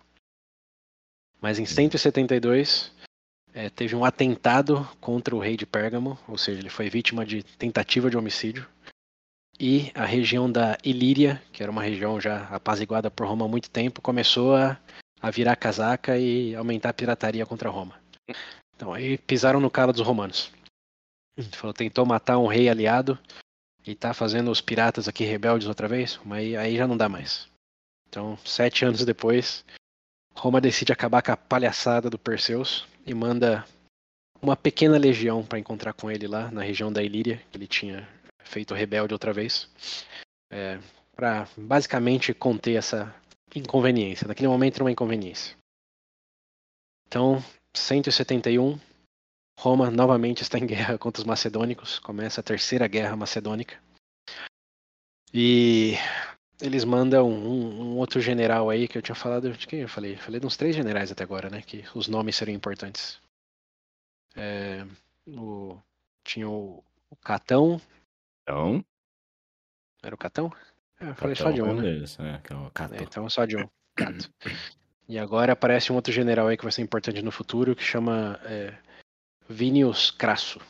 Esse nome Hum. Crasso aí acho que você até lembra do, de uma certa referência a ele faz muito, muito tempo, no episódio sobre fama. É o Hum. negócio do erro crasso. Foi o Pedro até que Hum, falou. Sim, sim. Então, esse não é o crasso do erro ainda, mas é, o, Hum. é o primeiro da família que aparece na história. Esse chama é, Vi- Vinius Crasso. Ele foi o general que é, começou a terceira guerra com os macedônicos aí. Em 171, vamos conter a ameaça do Perseus aí. E ele chega na, na região da Ilíria, atravessa o Adriático, lá vai Roma de novo, partindo pro, pro exterior para apaziguar ameaças. E quando ele chega, ele imediatamente perde. Bota Esse cara- murrão na boca. É, esse Crasso aí subestimou a força do adversário. Foram uma- lá que, pensando que era uma firula só, e encontraram um Hum. exército bem formado, Hum, muitas alianças, e bom, tomou na testa. Roma perdeu esse primeiro conflito aí com, com a, a força de Perseus. sim. E isso foi uma derrota não só militar, mas uma derrota muito mais publicitária, porque Hum, Roma perdeu. Perdeu para Macedônia, depois de Hum. várias décadas. Então todo mundo que já estava meio balançando ali, no meio cansado de Roma, digamos assim, viu já uma de oportunidade de Perseus. novo, é, né? exato. E Perseus mesmo ganhou confiança, né? Ele ganhou de Roma. E era Sim, uma legião de Roma, não a maior ou melhor legião, mas era uma legião. sim. Então, o marketing para Perseus aumentou, ganhou muito mais aliados, começou a reverter todo o que Roma tinha tirado deles lá com, com o pai ainda, com o Filipe V, depois da derrota dele na última guerra, Hum, e começou a expandir. E Roma, curiosamente, decide também aplicar uma tática do Hannibal. Não Hum. está claro para mim a razão do porquê que eles escolheram isso. Talvez os cônsules naquele momento não estavam muito interessados, ou tinham outros conflitos internos. Minhas fontes não, não dão uma claridade do porquê que eles simplesmente não aumentaram a legião e, e acabaram com o negócio de uma vez.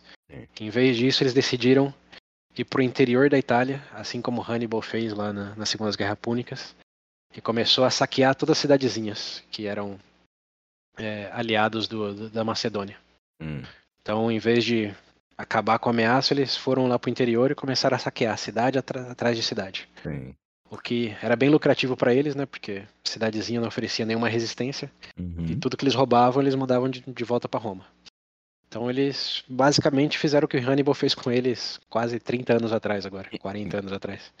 Ficaram sendo um incômodo para Macedônia ali no Sim. interior, basicamente fazendo o que queria, o que desse na telha ali no, no interior, mas sem enfrentar Eles Per diretamente. né? Perseus diretamente. Sim. E isso, claro, é, uma teoria do porquê que eles fizeram isso é porque tá muito, muita gente ganhando dinheiro. Os soldados ganhavam dinheiro, os, os generais ganhavam dinheiro, os senadores Uhum. ganhavam dinheiro e não tinha que arriscar nenhum conflito que podia dar ruim, como deu com, com Crassus aí no, no primeiro embate.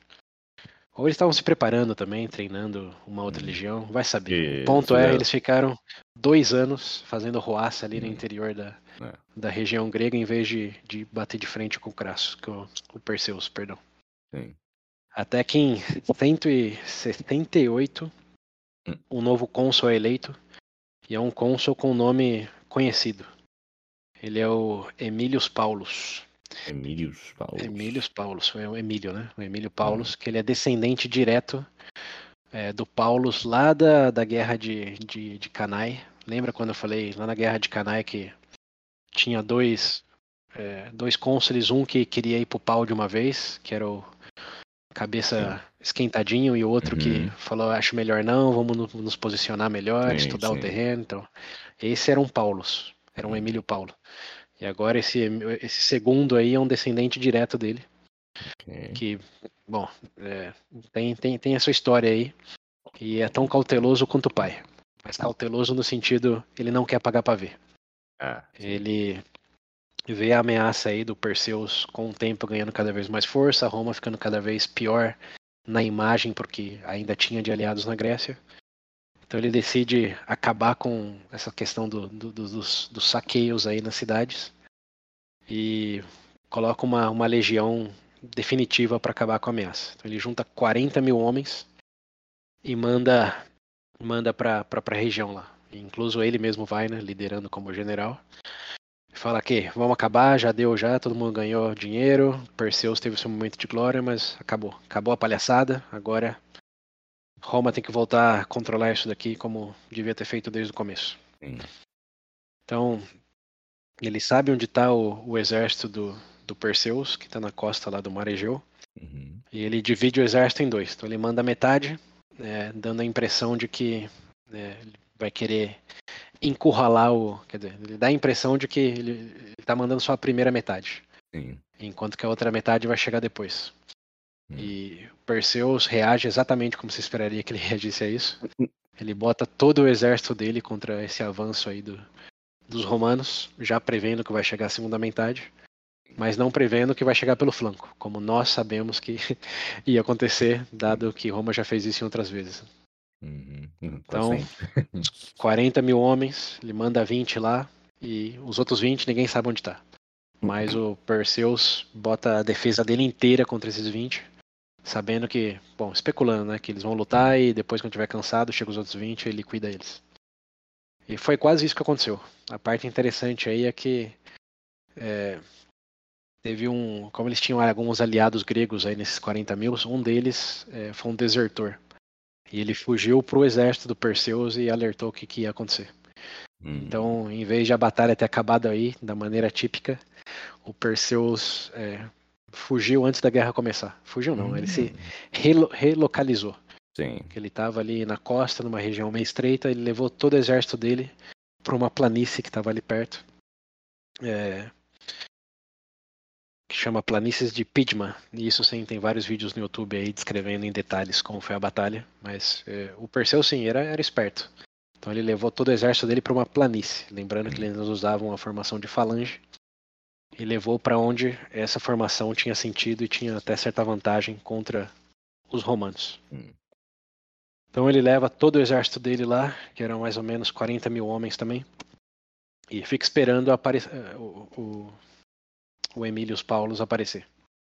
O Emílio, bom, não, a estratégia dele não dando certo, consolida o exército, aí sim todo o exército, os 40 mil, e acampa bem na frente dele. Então fica naquele aquele momento lá, Velho Oeste, de um olhando pro outro, com os Sim. 40 mil homens, numa planície. E a única é, questão territorial aí que. Bom, na verdade tem duas questões territoriais que vale a pena mencionar. A primeira é que Perseus está numa planície completa, planície realmente perfeita, digamos. É, não tem nada ali que impede eles. Enquanto Roma fica na planície também, mas eles ficam com alguns montes nas costas deles. Hum, Ou seja, se der ruim, eles fogem para os montes. sim, ok. E a outra coisa relevante é que é, o Paulus, não chega o dia, então os exércitos olhando para o outro, mas ninguém decreta dar o sinal para ataque. Isso só acontece depois do meio-dia, depois do, do- do- de um período de, de olhares cruzados lá, porque Paulus quer que o sol esteja nos olhos do exército Perseu. O que é uma curiosidade interessante, né? Você Pensar no- no- na posição do sol para cegar o seu inimigo no, no ápice da batalha ali. Sim. Então tem essa espera aí durante a manhã e quando dá meio-dia, que o sol já tá no olho dos inimigos, os- o Emílios dá o dá o sinal para atacar e basicamente entra no confronto aí novamente entre falanges e a formação manipular. E nesse momento, como eles estão numa planície realmente vantajosa para os gregos, os gregos levam vantagem. Os gregos Hum. conseguem é, bater de igual para igual com os romanos e conseguem é, empurrar eles é, numa posição, bom, empurrar para trás do que eles tinham começado. Então eles começam a, a ganhar vantagem sobre os romanos. Porém, lembra que eu falei que Roma estava com um monte nas costas deles? Sim. Então isso não foi feito à toa. É, isso não foi feito à toa. Porque uma vez que eles ficam empurrados para o monte, chuto que não é efetivo num monte, numa montanha. Hum, É a formação de falange. é a formação de falange. Então os romanos, mesmo perdendo ou sendo levando a pior, dado esse terreno, quando eles realmente chegam no- nos pés dos montes ali, a formação das falanges começa a quebrar, porque eles não conseguem manter a formação de bloco num terreno irregular. Então já tendo essa carta na manga de que se der ruim, vai dar ruim, na verdade, para os gregos, é, é o que acontece. Os gregos conseguem empurrar os romanos, mas ao empurrar os romanos, eles entram no território que os romanos têm vantagem.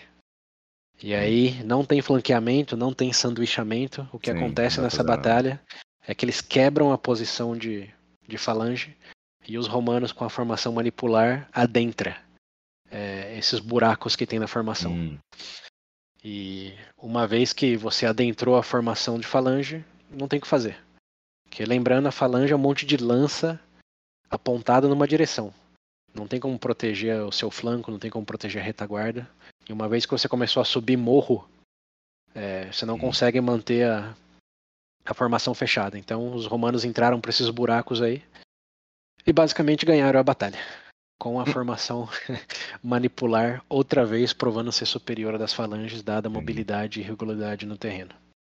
E foi uma vitória que, num primeiro momento, você pensa, pô, até que deve ter sido de igual para igual, dado que eles Sim. levaram vantagem no começo, né?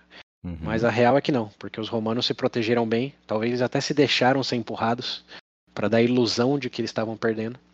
Mas assim que os buracos abriram na formação, os romanos entraram e mataram basicamente todo mundo. Tinha 40 mil homens para cada lado, segundo as minhas fontes aqui. 25 mil homens do, do lado do Perseus foram mortos é, e mais de 10 mil capturados, incluindo o próprio Perseus. Hum, E Roma perdeu mil homens, no máximo, dizem as fontes. Ou seja, foi uma vitória absoluta. é, foi uma vitória que enterrou quase que em definitiva a formação, a super, bom, enterrou a, a ilusão de que a formação de falange ainda conseguia brigar com os romanos, Sim. porque perderam 35 mil homens e Roma perdeu mil num terreno que era inicialmente favorável aos próprios gregos, né? Sim, sim. Então aí o, o Paulus Emílios virou Paulus Emílios Macedônico é, e acabou com, com a, a questão aí da ameaça do Perseus, diferente do, do que ele tinha feito com o pai dele, com o Filipe V. Ele não deixou o Emílio, o Perseus de boa, ele agarrou o Perseus e levou para passear com ele num triunfo lá em Roma. Acorrentou ele e mostrou para todo mundo o que acontece quando você, você briga com Roma. Meu Deus. É sempre e, assim, né? Surge alguém, enche o povo de esperança. Olha só, dá pra, dá pra ir contra Roma. Vamos, vamos. Ganha uma é. batalha, se empolga. Vai lá e toma uma surra. É. E bom, passeou lá com Perseus, é, impôs mais termos não amigáveis é, em relação a, a Macedônia, que na verdade foram mais, mais não amigáveis do que de costume, porque dado que já tinha tentado o padrão e não funcionou, o que Roma fez dessa vez foi dividir a Macedônia em quatro regiões totalmente dependentes e totalmente vinculadas a Roma. Ou seja, o que era um grande território virou quatro esses quatro não podiam conversar nem mesmo comercializar entre eles sem autorização de Roma. E exilaram o Perseus lá para um lugar longínquo no qual ele morreu em total negligência do resto do, do povo. Sim. Então, Roma aí foi mais pragmática. Falou: ah, tá bom, não, não vamos correr o risco de novo disso dar problema. Uhum. Dividiu o território, é, determinou como uma extensão legítima territorial do, de Roma, então, ou seja, Roma aí cresceu em termos de, de mapa e, e acabou com, com a Macedônia em definitiva, não só na questão do legado do Alexandre Grande, porque era o território dele e agora não existia mais basicamente, Macedônia desaparece. E todo o legado dele militar também, com a formação de falange, etc. Aí Roma trucida de uma vez por todas. Ou seja, Nesse momento, Alexandre o Grande deu volta na tumba, porque todo o legado dele desapareceu, pisoteado por Roma.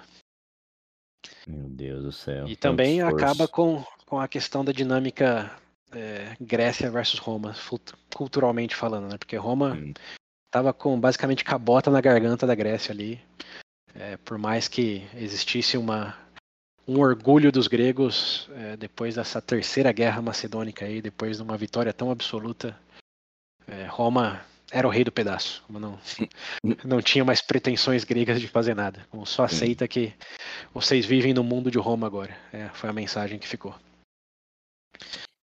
E, bem, basicamente termina aí a questão de Roma versus os macedônicos, Roma versus o leste é, da Europa, digamos assim.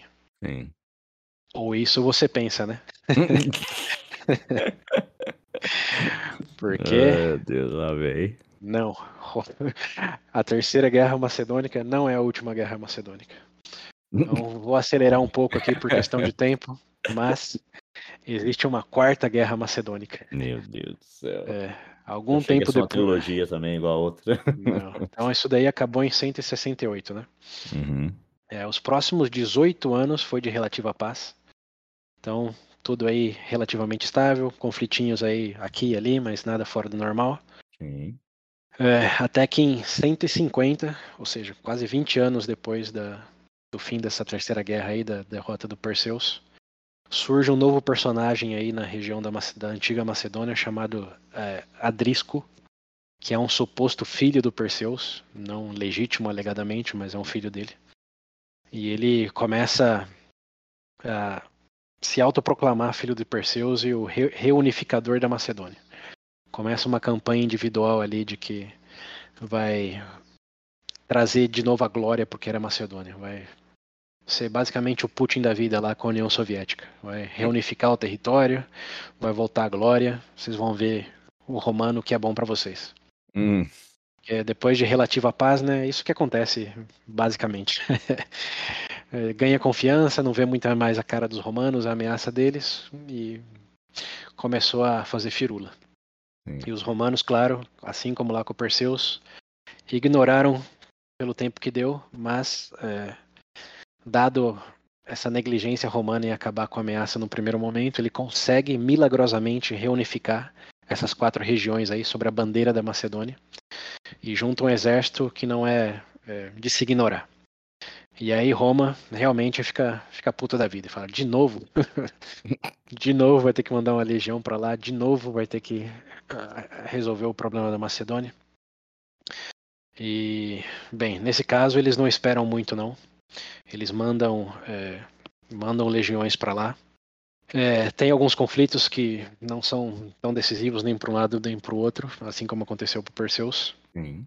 Mas tem muitas delongas, eles mandam legiões completas é, e trucidam de uma vez o Adrisco aí. Como aí não, não tem muito detalhe, não tem muito, muita fonte, é basicamente é, eles vão, vão com um trator pra cima da, Hum. desse adrisco aí. Basicamente, o Roma falou: "Can- não, cansei, chega desses caras. Uma É. quarta guerra, vocês estão querendo demais. E, e aí não tem nenhum relato de quantos homens, o que, que aconteceu. Eles basicamente passam um trator por cima desse adrisco aí. E eles decidem que os quatro territórios lá de, de, de La Macedônia não vão ser mais os quatro territórios, que na verdade vai ser tudo Roma agora. Então eles carimbam toda aquela região lá como Roma. Caraca, É. cansaram mesmo, hein? Falar, foda-se, chega dessa palhaçada. Meteram o carimbo vermelho aí, isso daqui é Roma agora, acabou, acabou a palhaçada. Qualquer um que fazer qualquer insurreição, qualquer rebeldia Sim. dentro de Roma vai ser punido como um romano, como um traidor. Acabou a palhaçada. Caraca, Nada de relativa independência. isso aí. Tá E vendo? O aí- O limite deles é, é três. Até três guerras eles vão. Uma quarta, fala, não, é, já é É. demais. Já. É, quarta acabou.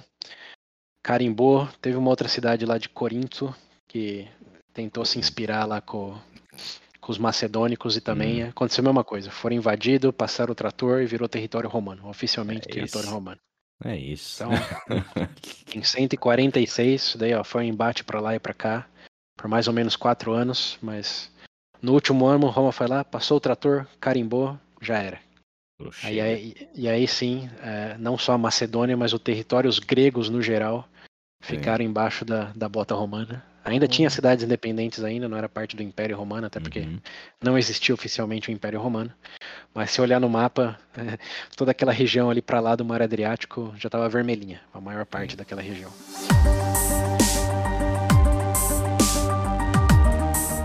Então aí termina de maneira bem resumida a quarta guerra macedônica. É, também, em teoria, acaba o nosso episódio, mas eu vou Hum. aproveitar os últimos cinco minutos aqui para lembrar que você acabou de falar que era uma tríplice, né? Que era a tríplice da Guerra Samnitas. Por que, que você fala que é Hum. tríplice? Que outra coisa que era tríplice? Ah, não, principalmente com a da Samirita mesmo, que foi a maior deles. Você não lembra das púnicas? Quanto que eu falei que tinha das ah, não, verdade, é. púnicas? Púnicas, púnicas. Esquece, as É. púnicas. Não, as púnicas eram três, não eram? Então, e nós falamos da terceira? Ah, é verdade. Ainda não, né?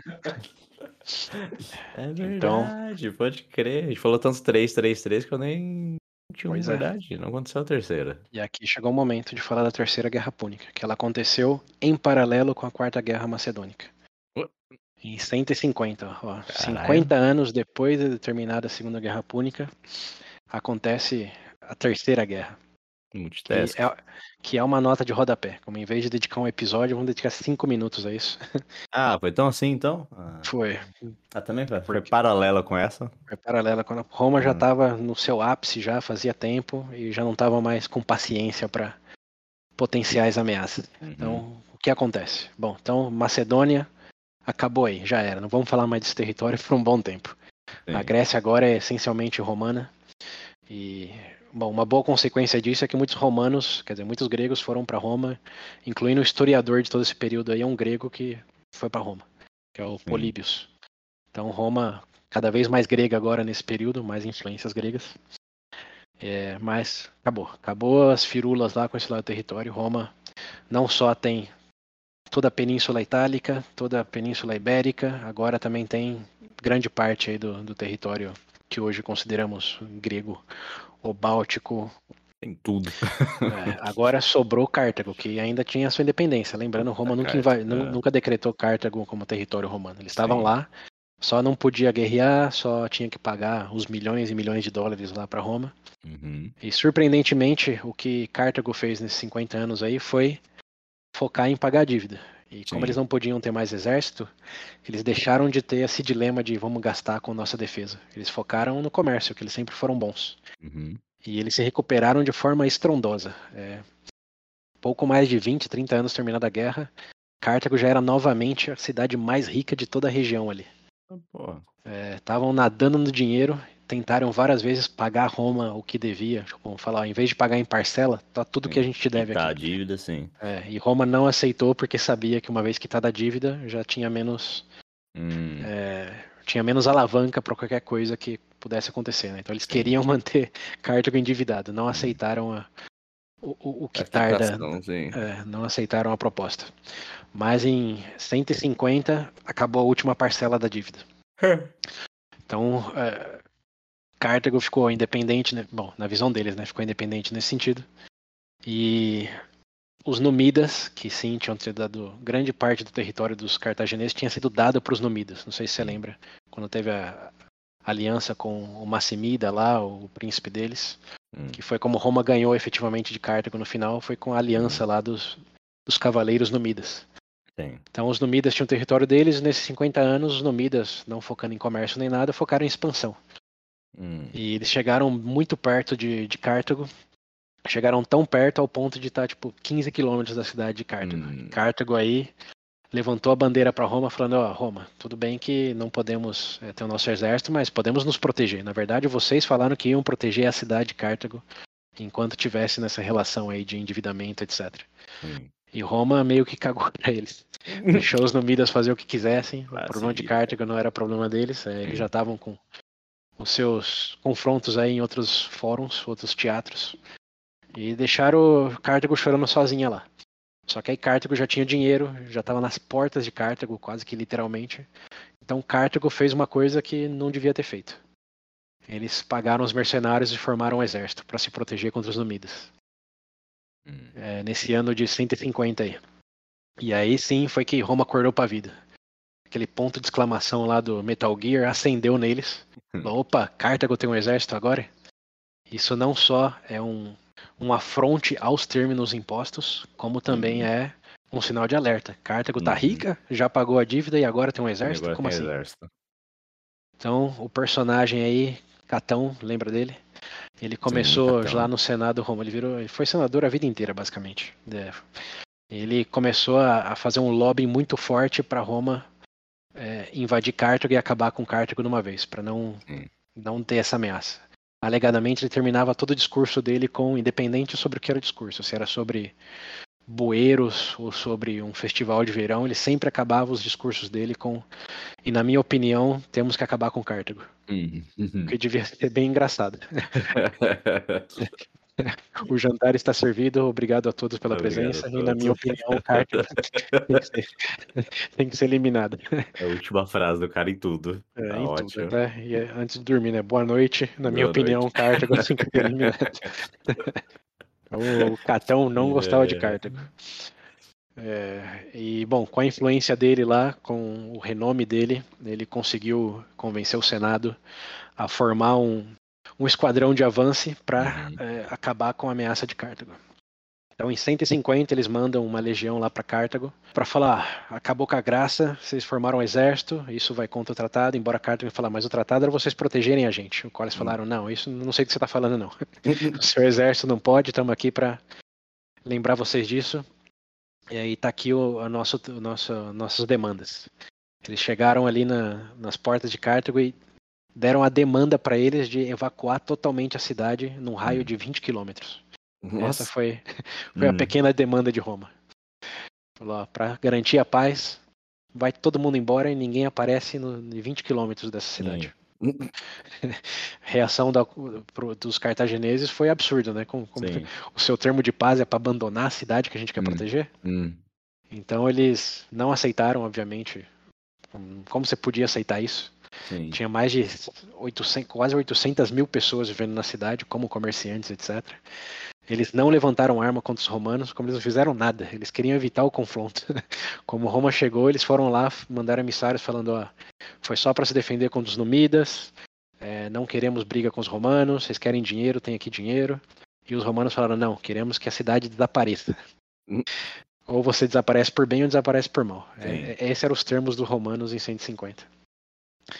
E, bom, no início os romanos ficaram lá esperando essa decisão aí dos cartagineses. Quando os cartagineses enrolaram tanto que ficou claro que eles não iam sair da cidade, os romanos, é, num primeiro momento, tentaram invadir a cidade, mas os cartagineses aí já prevendo o pior, contrataram mais mercenários e conseguiram segurar um pouco da onda romana. E aparentemente teve pandemia aí nesse período, então os romanos tiveram várias baixas aí com a maior parte dos soldados que estavam nas legiões e não conseguiram invadir Cartago de primeira. Então decidiram fazer um estado de sítio que durou nada menos do que três anos, Nossa. é, esperando Cartago se render, alguma coisa acontecer, é, ou superar as doenças que estavam matando todos os soldados romanos por alguma razão. Sim. Até que é, em 147 os romanos cai a ficha do porquê que eles não estão tendo o êxito que eles pensavam que teriam em Cartago. Hum. E é porque não tem nenhum Escipio comandando o exército lá. Que lembra que tinha um Escipio africanos, né? Que Sim. foi o primeiro que conseguiu dar bom lá, além de que nas primeiras guerras púnicas foi o pai do Escipio africanos, que também conseguiu, não conseguiu, né? Mas que é, chegou mais próximo de conquistar a cidade lá. Então eles falaram, ah, a razão é que não tem nenhum Escipio lá. Uhum. Então em 146 eles elegem um cônsul como que tem o sobrenome Escipio, Escipio, não de por genealogia, senão que por adoção. Sim. É, mas tem um Escipio lá, finalmente tem um Escipio. E esse Escipio é dado todos os recursos que ele quer, todo o poderio militar que ele precisa, e ele, em 146, paralela ao ano lá das Quartas Guerras invade os muros de, de Cartago e invade sem respeito. Hum. Basicamente mata todos que estão nos muros da cidade. É, as fontes dizem que ele passou seis dias, os romanos passaram seis dias dentro da cidade só matando tudo que encontrava Oh. pela frente. Homem, mulher, criança, é, quem se rendesse vendia como escravo, quem tentasse lutar era assassinado ali, Sim. ali mesmo. E depois desses seis dias, basicamente trucidando toda a cidade, eles chegaram na cidadela e conseguiram invadir a cidadela, onde eles decidiram botar fogo em toda a cidade de Cartago. E O tio. o, o resumo aí é que lembra dos 800 mil habitantes de Cartago? Sim. Algumas fontes estimam que 700 mil foram mortos Nossa e os restos fugiu. Cara, é é basicamente um genocídio, né? 700 Sim, mil é. mortos que nem queriam brigar com Roma, mas Roma estava decidido, ia acabar com a ameaça de Cartago de uma vez Hum. por todas. Uhum. Um botou fogo na cidade, alegadamente o fogo durou 10 dias. E Cartago foi no more. Acabou. 146, Acabou Cartago desaparece. Alguns anos depois, alguns relatos dizem que é, esse descendente do Scipio aí mandou botar sal nos campos ao redor da, de Cartago para que nada pudesse nem crescer ali nos terrenos dele. Hum. E essa é uma famosa história aí de sal, bo- botou sal em Cartago. Hum. E Cartago morreu, morreu morrido. Não tinha mais nenhum habitante, não tinha mais nenhum muro na cidade, nem a terra conseguia produzir nada porque foi salgada pelos romanos. Uhum. Então, lembra que eu falei que é, Roma não tinha feito a questão de eliminar só com Hannibal? Sim. Eles eliminaram Cartago também, em definitivo. Não deixaram Uhum. mais nem, nem erva daninha crescer lá. Nossa senhora. Dizimou É a isso. cidade. É isso. Definir, já era. Realmente acabou. eles estavam de saco cheio, hein? Acabaram com Cartago, invadiram tudo lá, Acabaram carimbaram geral. E essa, esse é o, é o começo e o fim da Terceira Guerra Púnica. Sim. Basicamente Senhora. quatro anos, Roma foi lá. No último ano acabou com tudo, não deixou mais nem, nem mato crescer. saber de uma coisa? né? né? Foda-se. Já era. Certo. E aí chegamos ao fim do nosso período de, de guerras externas romanas, porque em 146 é um divisor de águas no sentido Roma já não tinha mais nenhum inimigo externo com que se preocupar. Já não tinha mais Macedônia, já não tinha Grécia, já não tinha Seleucidos, já não tinha o próprio Cartago, tinha que ser recuperado financeiramente aí depois dos Uhum. embates. Roma estava rei do camarote ali na região da Hum. Macedônia. Da Macedônia, perdão, do, do Mediterrâneo. Sim. Não tinha mais ninguém que nem pudesse levantar o dedo para Roma. Dona de tudo. Dona de tudo, com infinitos espólios de guerra, porque toda a riqueza de Cartago, obviamente, eles não queimaram, né? Eles levaram para. Roma antes. Hum. Da Macedônia também. E anexaram o território de Cartago como, como romano também. Então ali ficou vermelho. Não era vermelho e o mapa ficou vermelho ali. Sim. Então agora Roma se expandiu, se enriqueceu, trucidou tudo que era potencial adversário. Roma tá no ápice do ápice. Sim. 146.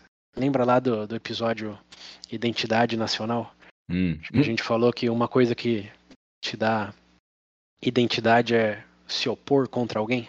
Uhum. Então, nesse momento, Roma perdeu qualquer oposição. Já não era Roma contra ninguém, era só Roma ali. Era só Roma. Era só Roma ali. Só Roma com infinitas riquezas, infinitos Sim. escravos, com. Era Roma e Roma, cara. Não tem nem o que dizer mais. Era. Tô até vendo, vai começar a se autodestruir agora. É, então, e aí vem a pergunta, né? E agora? O que acontece? É. Porque no fim das, da, da, Segunda Guerra Púnica a gente começou com essa pergunta, né? E o que acontece? Uhum. Lá. Ou vamos olhar para outro lado ali, tem os gregos ainda, os macedônicos. E agora? Agora não tinha nem para onde olhar mais. Acabou. Uhum. Só tem Roma. Então o que, que vai acontecer? Vai começar as treta interna. É, saberemos no próximo episódio, ouvintes. É, é, próximo vem. episódio será uma série de olhares internos para Roma hum. e o começo do inevitável fim da República Romana. Olha só.